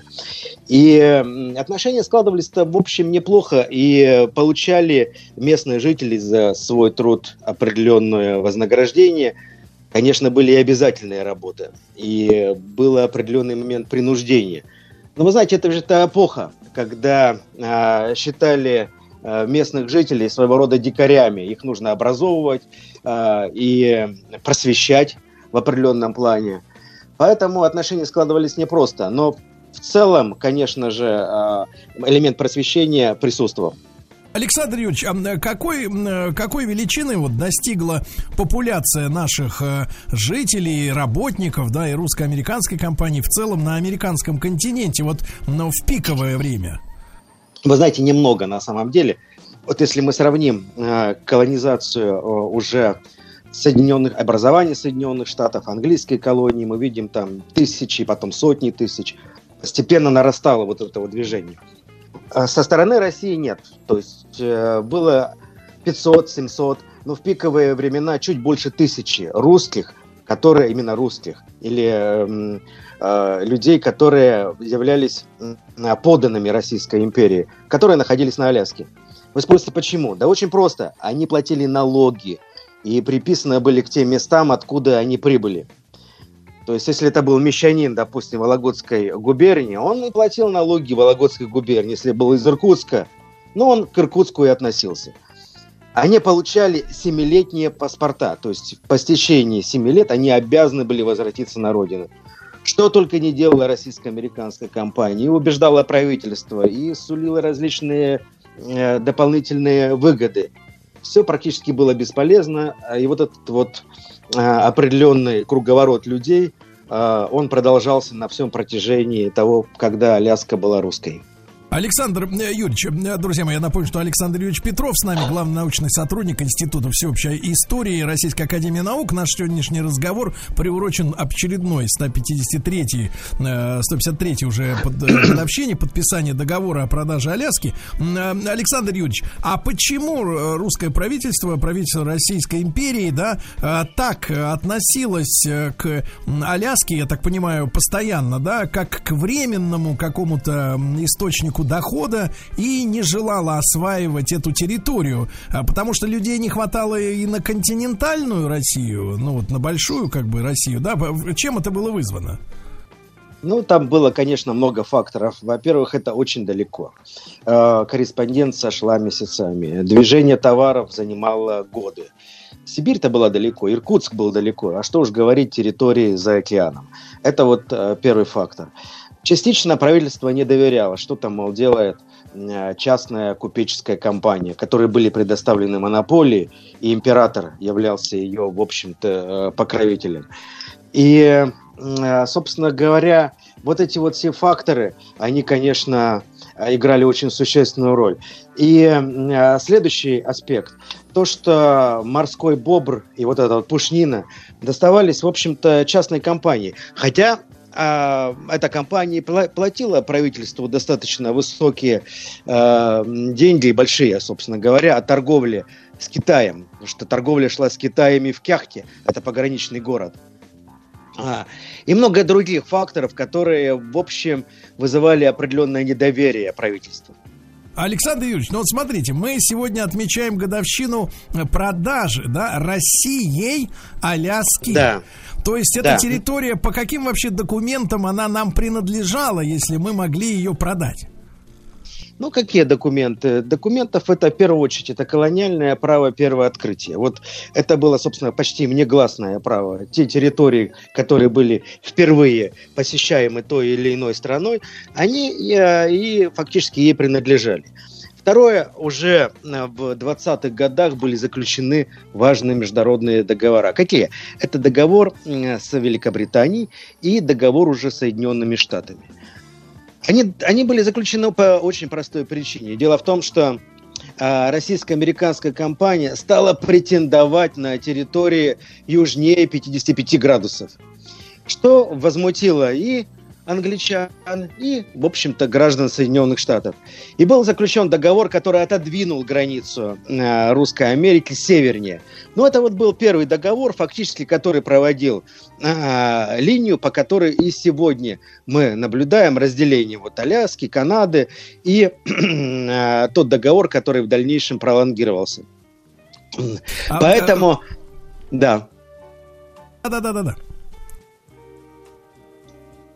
Я слушаю, Алекс... да. Да-да-да, Александр Юрьевич, а я так понимаю, что на Аляске было также, кроме коммерсантов, э, достаточное количество наших миссионеров, правильно?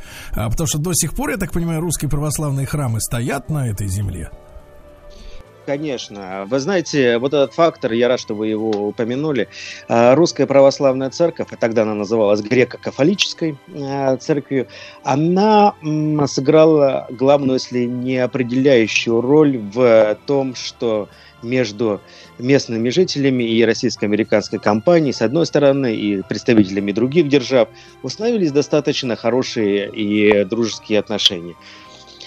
Первые миссионеры прибывают на Аляску в 1790 году. Это миссия Валамского монастыря. Это люди, которые до сих пор весьма почитаемы. Например, а, святой Герман Аляскинский. Он почитается как в русской православной церкви, так и православной церкви за рубежом. В дальнейшем Иннокентий Вениаминов, апостол Аляски, который не только просвещал, но и даже перевел катехизис и многие положения а, священного писания на русский язык. То есть разговаривал с русскими, с алиутами на их языке.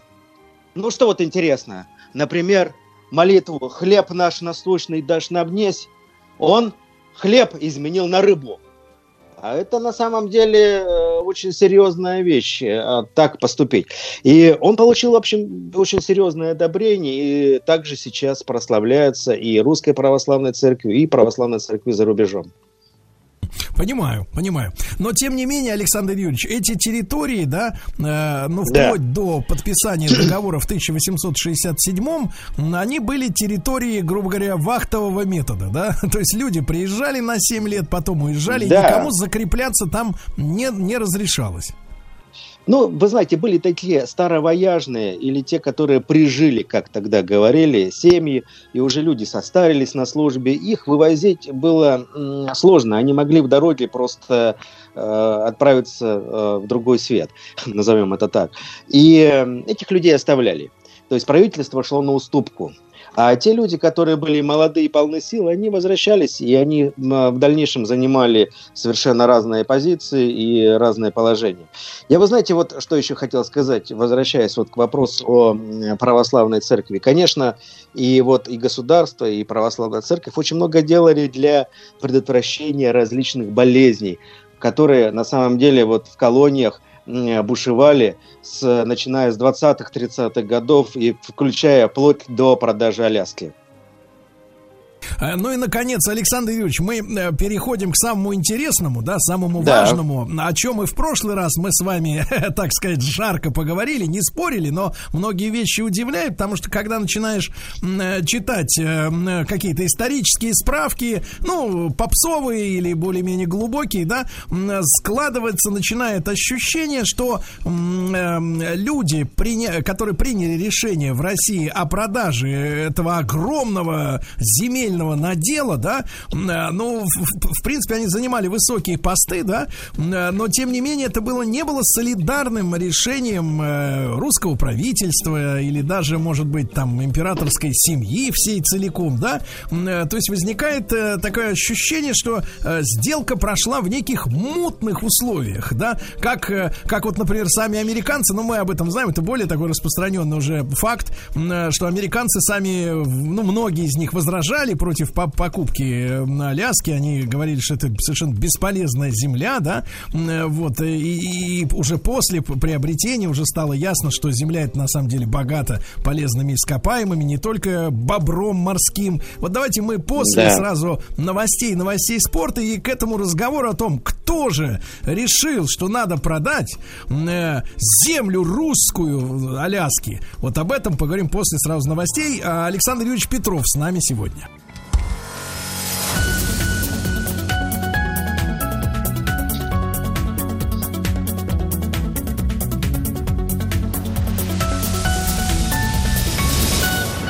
Как все началось. Друзья мои, э, профессор Московского государственного лингвистического университета, главный научный сотрудник Института всеобщей истории Российской Академии Наук Александр Юрьевич Петров с нами по-прежнему на связи. Александр Юрьевич, еще раз доброе утро. Да? Доброе утро И всем. Вот доброе мы держали, утро всем. держали интригу, как в театре. вот, паузу. Да. И вот да, самый-то главный вопрос, что ж за люди-то приговорили русскую Аляску?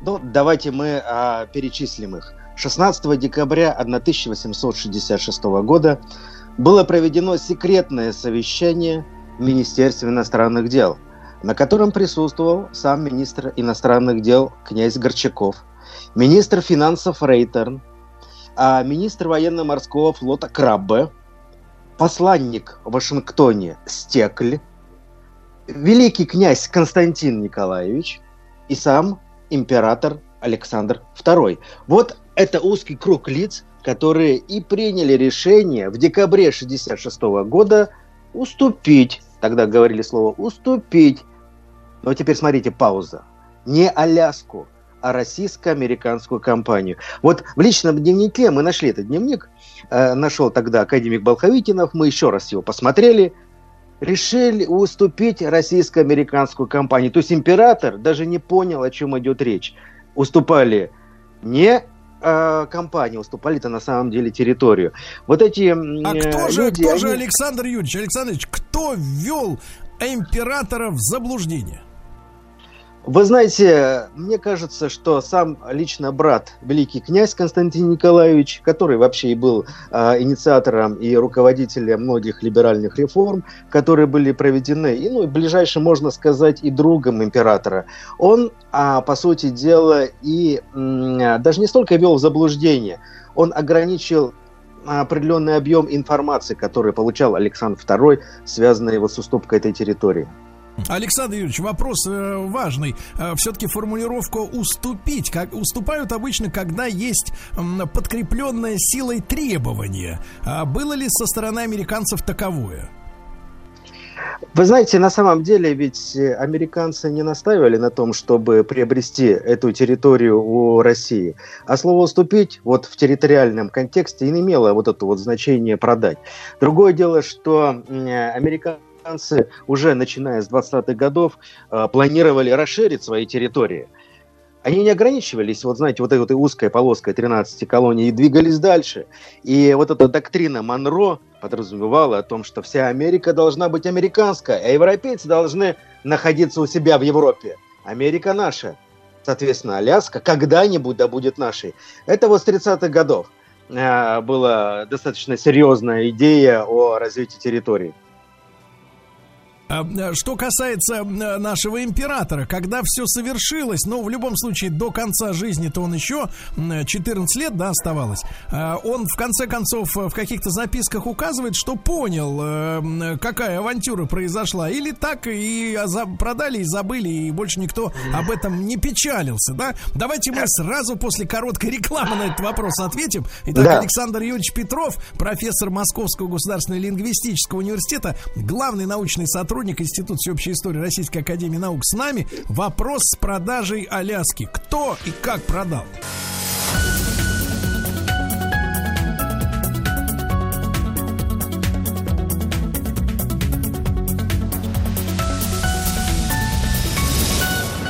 Как все началось. Друзья мои, Александр Юрьевич Петров, профессор Московского государственного лингвистического университета с нами. И вот этот вопрос еще раз после паузы он э, перед нами встает. Александр Юрьевич, так вот, государь-император в конце концов понял, что мы э, в этой сделке потерпели убыток. Или так и нет, так и не понял. Вряд ли. Дело в том, что все документы, которые связаны с уступкой Аляски, а, их очень мало. И мы находим буквально за десятилетия по крупицам эти материалы. А, даже вот эта вот записная книжка – это очень редкий документ. А не сохранилось ни бумаг и у великого князя Константина Николаевича. Каким-то непонятным образом этот дневник просто не сохранился за эти даты. Следующий момент. Стекль, который вообще проводил всю эту сделку в Соединенных Штатах, о нем также практически ничего не известно. Он уехал уже из России после того, как эта сделка совершилась. И мы ничего не знаем о его архиве и фактически очень мало знаем о его родственниках. То есть вот эти вот бумаги, связанные с уступкой Аляски, их мы собираем по крупицам. Фактически мы не знаем о том, что говорил Александр II. Он фактически просто ставил свои пометы. Быть посему, согласен, это нужно рассмотреть и практически все. Александр Юрьевич, можем ли говорить мы о том, что стекль был подкуплен американцами? Вы знаете, мы можем предполагать а, о том, что стекль был а, подкуплен американцами. Мы в достаточной степени уверенности можем говорить о том, что стекль давал определенные деньги американским уже сенаторам на то, чтобы эта сделка прошла, и он, ее утвердили в Сенате. Потому что то есть, сами то есть американцы фактически, не знали. Фактически, фактически стекль впаривал Аляску американцам. Фактически, фактически да, потому что, ну, представьте себе, Аляска, что это такое? Это очень далеко, ее называли Моржовей, эм, ледяным ящиком, как только они шутили. Потом говорили, стекль пусть, э, Сюарт пусть себе там дачу или фазенду купит. Э, это убежище и берлога белых медведей. Да вообще мало что знали об этой территории. Знали, что там лед и больше ничего. И зачем нам это? Да, Александр Юрьевич, и, конечно... если, чтобы, чтобы сегодня вот понять, да, сегодня, ну, я понимаю, что есть, так сказать, ну, мы привыкли к таким терминологии, как, например, регионы доноры и регионы реципиенты, да, ну, условно говоря, те, кто дает в бюджет и те, кто на дотациях. Ну, вот с вашей точки зрения, по вашим ощущениям, а, может быть, американцы не публикуют эти цифры так уж до, доподлинно, но, тем не менее, сегодня Аляска а, в какой группе находится среди американских штатов? Это успешный экономический штат? Это безусловно, это очень успешный экономический штат, но парадоксально, что он до сих пор еще получает достаточно серьезные э, дотации с федерального бюджета. Дело в том, что многие территории и вообще вот многие территории на Аляске, они зарезервированы с точки зрения добычи полезных ископаемых. До сих пор мы мало очень знаем о вот том, сколько нефти там содержится. Допустим, вот Пруда Бэй, крупнейшее месторождение на Аляске, миллионы баррелей нефти. Пожалуйста, рядом с Кадьяком место наших первых поселений. Когда вы летите на самолете, вы видите стоят нефтяные вышки. То есть это энергетически потенциально а, огромный регион. Следующий Но элемент это, это добыча. В связи с нынешними разговорами, Александр Юрьевич, чтобы у людей это осталось в памяти, это сланцевая так называемая нефть или обычная, нормальная? Это и сланцевая гидроразрывом добыча, и это и традиционная добыча. То есть это сочетаемость двух э, э уровней добычи. Ну и чтобы, чтобы понимать, да, Александр Юрьевич, э, стекль, значит, двурукий, вернее, в четверорукий подкупал американцев. Когда сами-то американцы, мы можем сказать, вот каков, в какому году они поняли, что они приобрели э, действительно стоящий актив, а не просто какую-то э, мерзлятину или как вы там, как моржовию, вот. Ну, вы знаете, достаточно быстро. Вот русские перед этим уступили э, Форт Росс, а гражданину Швейцарии Сатуру, и скорое время нашли там золото. Началась золотая лихорадка. А, после того, как а, Россия уступила Аляску, буквально через 10-15 лет начали находить серьезное а, месторождение золота. И уже вот мы знаем золотая лихорадка по Джеку Лондону, она начинается уже позже, она начинается уже конец 19-го, начало 20 века. А, ну, кстати говоря, отличный, были... отличный тезис для э, международной пропаганды такой на экспорт. Э, э, после русских остается золото. Фактически да, но, к сожалению, вы знаете, сейчас тенденция больше такая, что после русских остается то, что русские проявляли определенный момент насилие и жестокость. Это вот, ну, есть определенный политический контекст, но он присутствует везде.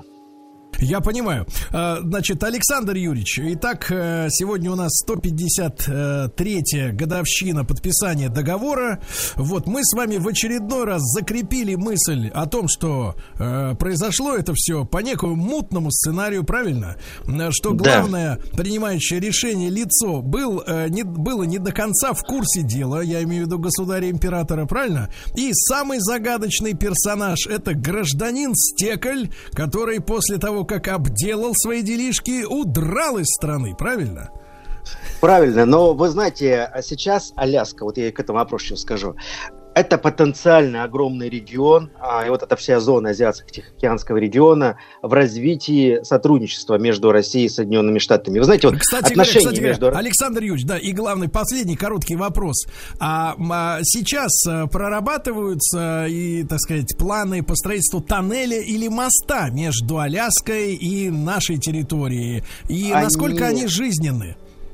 Они всегда прорабатывались, они всегда актуальны, и я думаю, что в скором времени эти вопросы получат самое серьезное освещение, но сначала Прекрасно. будет восстановление авиасообщения. Да, прекрасно. Александр Юрьевич Петров, профессор Московского государственного лингвистического университета, был с нами. Александр Юрьевич, как всегда, огромное спасибо.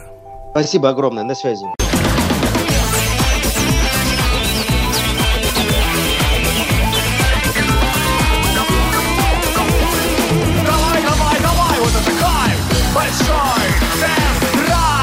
Большой тест-драйв, действительно, это кайф. Э, Друзья мои, и у нас есть э, для вас э, тема, для того, чтобы вы поделились своим мнением, а мы получили своего рода рейтинг. Среди новостей, которые на этой неделе касаются, касаются автомобилей, в том числе вышла вот такая новость. Эксперты назвали дешевый вариант улучшения шумоизоляции автомобиля. Вот, но мы даже не будем, это не, каждый полезет туда, там что-то проклеивать каким-то двухсторонним скотчем, еще какая-то бодяга. Э, Вот, э, мы вот как поставим вопрос. Ребятушки, вы знаете наш э, WhatsApp-портал, плюс 7967 103 5533. Вот самая шумная, самая гремучая машина, от которой башка трещала после того, как вы на ней проехали там 100, 200, мож- а может и даже и 50 километров. Вот самая шумная машина, которая была у вас в собственности. Давайте расскажите нам об этом и откуда у нее там гремело, выло, ж- жужжало, да, и так далее и тому подобное. Пожалуйста, вот Рустам Иванович. Сергей, э, Сергей Валерьевич, скажите, да. пожалуйста, а вы не принимаете никакие стимуляторы утром? Вы таким бодрым, а, вы так, таким, так. вы таким Таким бодрым не был и таким, таким А знаете, веселым, я вас не слышал лет Нет, 10. А, да- а давайте в чем секрет, Да, друзья в чем секрет, в да, следующем. вашей бодрости? Три, три составляющих. Первое это копоть из банной печи. Второе это веники. Да-да, настоящие веники. И четвер- третье апельсин. Я лукавлю еще маленькая чашечка кофе. Маленькая чашечка кофе. А что в этой чашке кофе, Сергей Валерьевич, А, кроме кофе? Сахар еще был. Сахар, еще был. И Мгм, ложка. Хорошо. Ну, я надеюсь, я что только сахар и ложка. Да. Так вот, друзья мои, значит, смотрите, ге- гениальная новость. Пока Я вы- не могу проверить просто, в каком состоянии вы находитесь. Ни на что не намекаю, Сергей Валерьевич. не надо, не надо, не надо. Значит, смотрите, в китайских электромобилях Тесла, а теперь внимание, появится онлайн казино. Браво. Это- Это гениальная новость. Конечно, ты стоишь в пробке и зарабатываешь или теряешь. На самом деле, конечно, теряешь. А да. в каком варианте? Это однорукий бандит будет? Надо будет дергать за ручку? Мне кажется, поворачивать вправо или влево, да, нет, ну как-то там красное, черное. А, в России ГИБДД начнет, ну мы уже это все на, на прошлой неделе слышали, начнет фиксировать использование водителями телефонов а, с помощью камер. Но сначала, мне кажется, войдет в строй система, которая будет проверять, а, кто едет по дороге без этого пропуска, правильно? Правильно, Сергей, я об этом да. вам говорил неделю назад. Да, но у вас сиди дома, пропуск, Сережа. да, правильно? Нет, сиди дома, Сережа. Нет, не вы выходи никуда. Не Да, выходи смотрите. никуда. Смотрите, эксперты рассказали об опасной одежде и обуви для водителей. Значит, Рустам Иванович, Да. на первом месте, что очень э, опасно, это сланцы. Это тапки, которые висят на, на- на большом пальце ноги. Слушайте, Они, потому ну, что иногда убирают всю грязь на улице. Всю грязь. Иногда летом, кстати говоря, Сергей. Валерьевич, э, я босиком, я босиком нахожусь за рулем. Да вы что? Но бывает так жарко, что проще босиком находиться. То есть это когда а елочка помогает в этот момент? Ёлочка? Ароматизатор, да? Нет, помогает, Фирменный. помогает. Да, хорошо. Дальше. Э, Длинная шуба. Вот второй. Я- Давайте составим общий портрет человека. Он в сланцах. В шубе. У него длинная шуба, которая может залезть Это Филипп Киркоров. Да, педаль, да. А, кстати говоря, Киркоров-то водит машины? Я ни разу Надо узнать, таких. надо позвонить Филиппу Бедросовичу. Наверняка он тоже находится в самоизоляции Да, и да, да, готов будет конечно. пообщаться с вами, Сергей Да, Валерьевич. да, да, как, еще раз после... После Китая. 2008-го, да. Мне кажется, пришло время. Да, забыл, думаете? А, Лучше, значит, при посадке...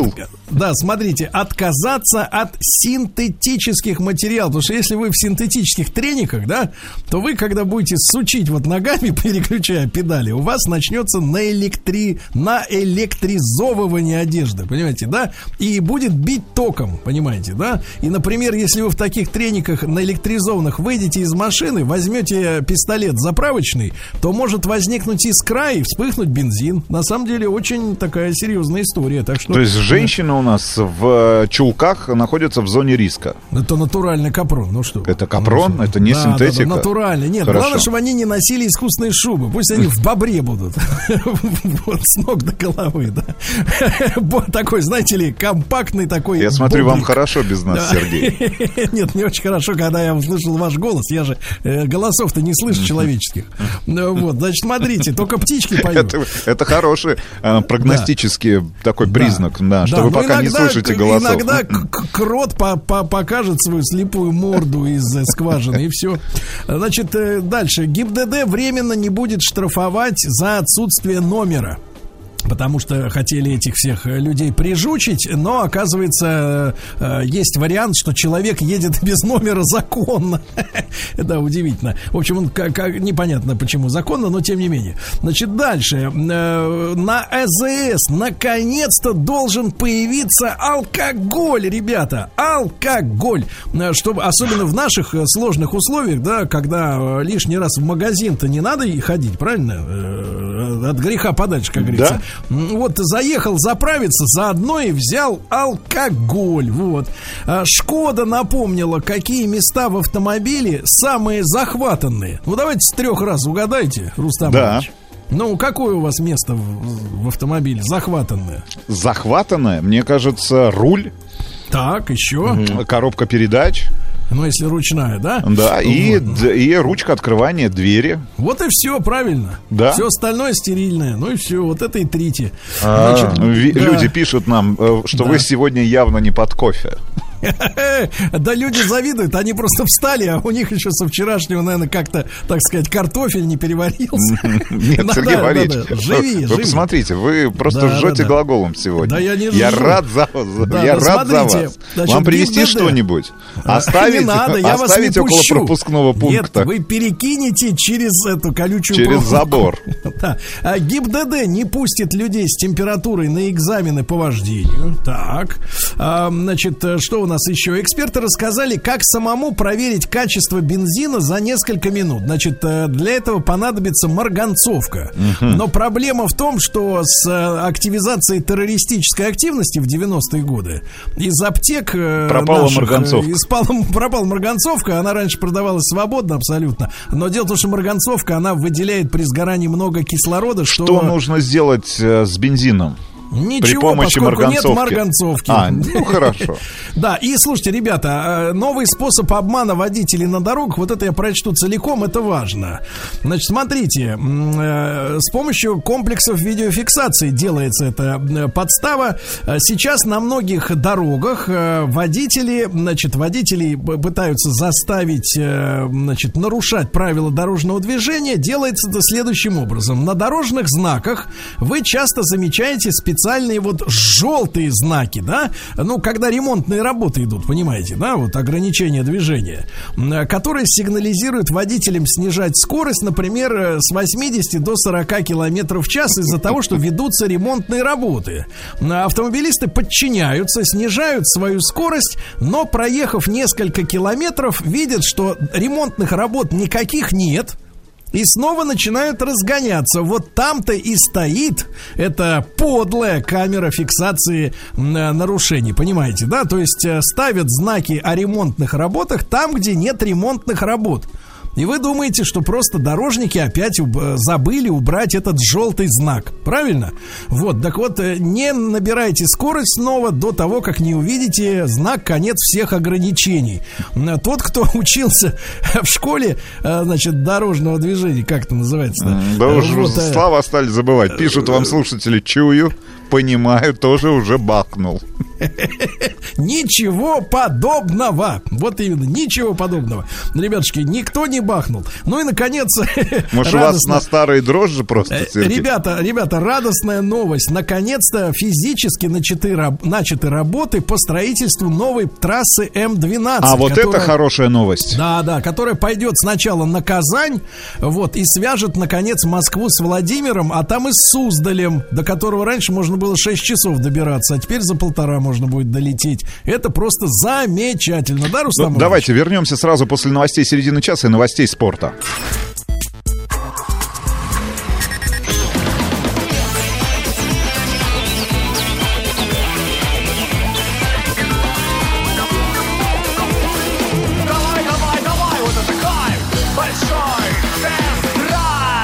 По-прежнему главный вопрос у Рустама Ивановича. Почему так бодр Сергей Валерьевич в своей баньке? А бодр он потому, что наконец имеет возможность обратиться к людям, а именно к самому Рустаму Ивановичу к нашей прекрасной аудитории. Мы перед новостями, ребят, спросили вас, а какая машина с точки зрения шумоизоляции была для вас самой отвратительной в вашем а, пользовании. Ну и давайте почитаем, Рустам Иванович, некоторые сообщения. Например, из Красноярского края такое слово пришло, одно единственное.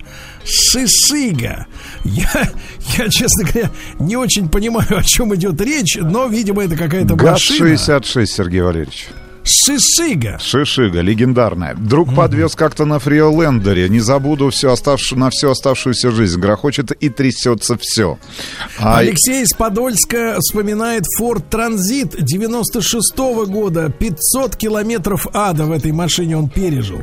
А ВАЗ-2101 самое шумное после мотоцикла Урал с коляской на скорости 150, конечно же, было шумновато.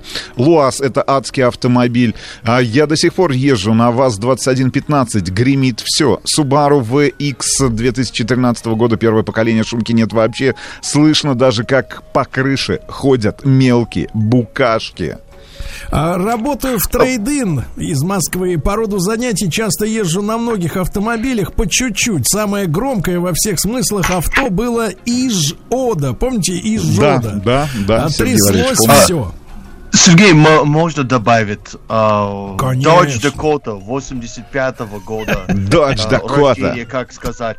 Это вот ты слышишь абсолютно все и при этом чувствуешь абсолютно все. Но мне такое вождение нравится. Я чувствую тотальный контроль и я понимаю, где каждый объект находится вокруг меня. Дело в том, что они Тиму. Ти- Тиму Керби, наш э, психиатр доктор Добин, давно вынес вердикт. Тиму надо, чтобы все было под контролем. Это особенности Да. психики. Понимаете? да. Сергей Валерьевич, а И Тим... этот Dodge дает этот э, факт. А, Сергей Валерьевич, а Тим а, насколько хорошо понимает, что он больше никогда не попадет на территорию Соединенных Штатов Америки? Ну, посмотрим. Да. Прощай, Ну, гудбай, я могу заказать Dodge здесь, в принципе.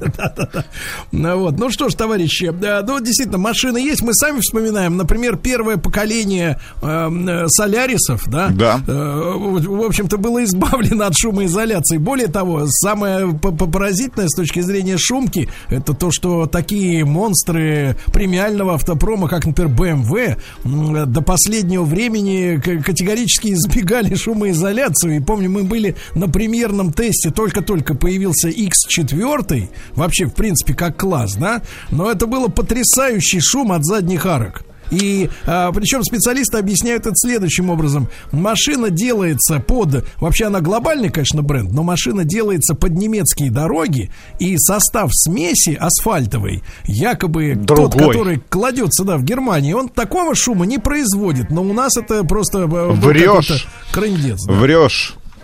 Врешь? Я и обращаюсь сейчас э, к баварскому автопроизводителю.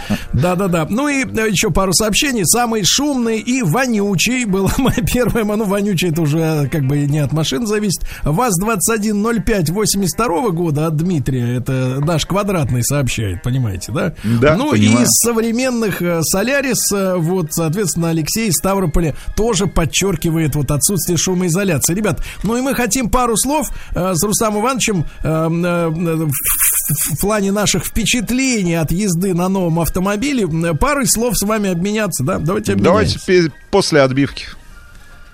Сейчас, секундочку, Сергей Валерьевич. Минуточку, я понимаю. Я понимаю, Да? надо поднять с пола ее.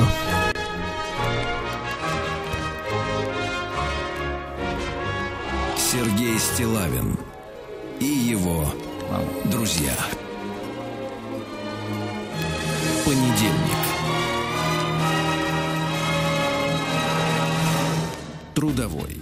Э, Давайте скажем честно, э, дело в том, что целый день, один день мне удалось э, покататься и даже после этого дня заправить бензином, Рустам Иванович. Заправить бензином. Новинку авторынка от компании Cadillac, которая, в отличие от многих автопроизводителей американских, с нашего рынка не ушла. Да? Ну как, они изменили стратегию, Ну, насколько я, я понимаю. Да, да, да, да, Тим, Тим, еще раз привет. Они изменили стратегию, я так понимаю, отказались от седанов. А, вообще в своем модельном ряду, сделав ставку исключительно на кроссоверы. И вот а, обновленный XT5, автомобиль и модель, которая хорошо известна а, российскому потребителю, к большому сожалению, мы там несколько лет назад, если мне не изменяет память, опять же, года два или три назад снимали обновленный XT5, и тогда уже говорили о том, что это, наверное, самый недооцененный а, а, luxury кроссовер м, среднеразмерный, который есть на рынке, потому что цифры продаж, которые я вижу перед собой, а это почти 10 тысяч автомобилей, например, Lexus RX 300, э, модель, э, ну, которая является флагманом, да, и одной из самых продаваемых моделей в этой, в, в этом, в этой категории автомобилей среднеразмерных э, премиальных кроссоверов. Ребят, и там 400 автомобилей Cadillac XT5 в прошлом Да. году. Да. И Разрыв вот- в, и вот, друзья 25 мои, процент- в 25 раз. Да, в 25 раз. И вот, ребятушки, я могу сказать, что вы правильно упомянули Lexus, потому что вот то впечатление, которое, условно говоря, за полдня езды на этом автомобиле у меня осталось, а потом люди из пресс-парка сказали, мы закрываемся, верните нам наш Кадиллак. И я такой, «Да я только что залил туда бензин, как, как возвращать? И вот, представьте, какой попадос. Я не, я не жалуюсь, я просто да, рисую ситуацию. Так вот, за эти полдня у меня возникло, Иваныч, вот полностью а, ощущение, что это такой американский, настоящий американский ответ э, Lexus RX, потому что сам по себе-то Lexus является машиной, которая изначально была создана для американского рынка, да? Конечно. Вот, а вот как раз э, XT5 э, это машина, действительно, которая очень близко по своим настройкам, по комфорту, по подвеске, да, стоит сейчас рядом с Lexus как раз, правда? Однозначно. И главное, что сделала компания Cadillac, надеясь на то, что именно этот шаг позволит нарастить а, объемы продаж на российском рынке,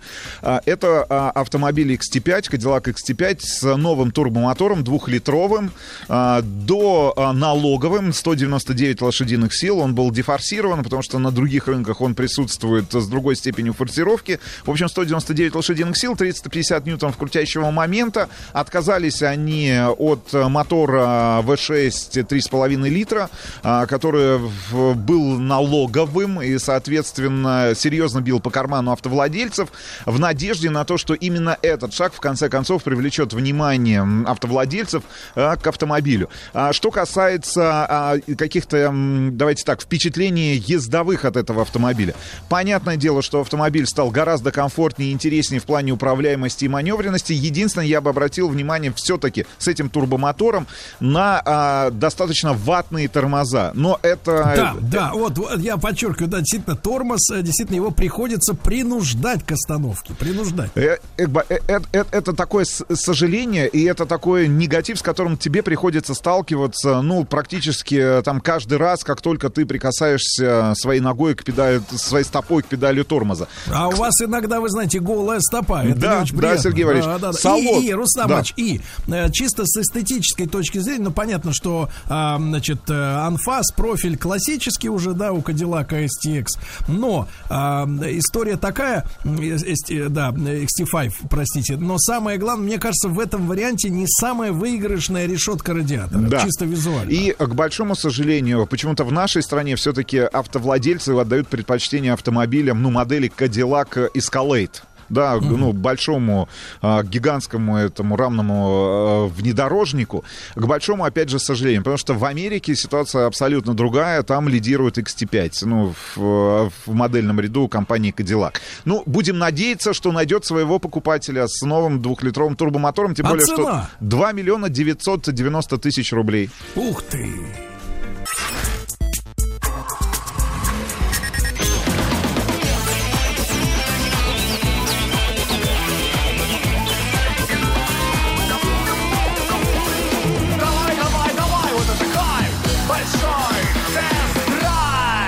Друзья мои, наш большой тест-драйв на этой неделе, он на самом-то деле не такой большой, он э, достаточно маленький, наоборот. Э, Вот пришел вопрос, э, пришел Да, вопрос Валерьевич. от наших, от наших слушателей. А как же, неужели так же, как и в прошлом Кадиллаке, эко-режим, ну, когда система старт-стоп, да, на- срабатывает, и у вас мотор глохнет, неужели эко-режим опять не отключается, и машина на каждом углу глохнет? Нет, кнопка отключения эко-режима на этот раз появилась в этом автомобиле, да? Кстати говоря, кроме всего прочего, двухлитровый турбомотор новый мощностью 199 лошадиных сил. Еще раз э, хочу подчеркнуть, что он дефорсирован специально для а, российских, для российского рынка, для того, чтобы быть доналоговым. Комплектуется девес- девятиступенчатым- девятиступенчатой автоматической коробкой передач от General Motors. Вообще, в целом, автомобиль-то оставил приятные впечатления, за исключением, вот, наверное, главного минуса, о котором мы уже с Сергеем вам рассказали. Это, конечно же,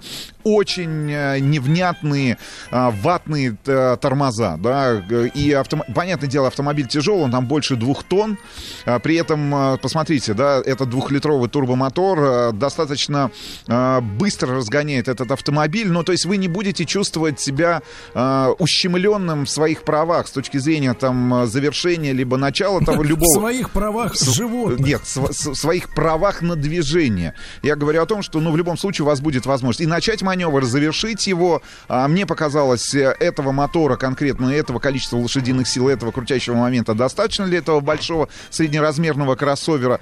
Во всем остальном все зависит, в конце концов, от предпочтений покупателей, правильно? А, 2 990 плюс, по-моему, 100-150 тысяч за более дорогую комплектацию.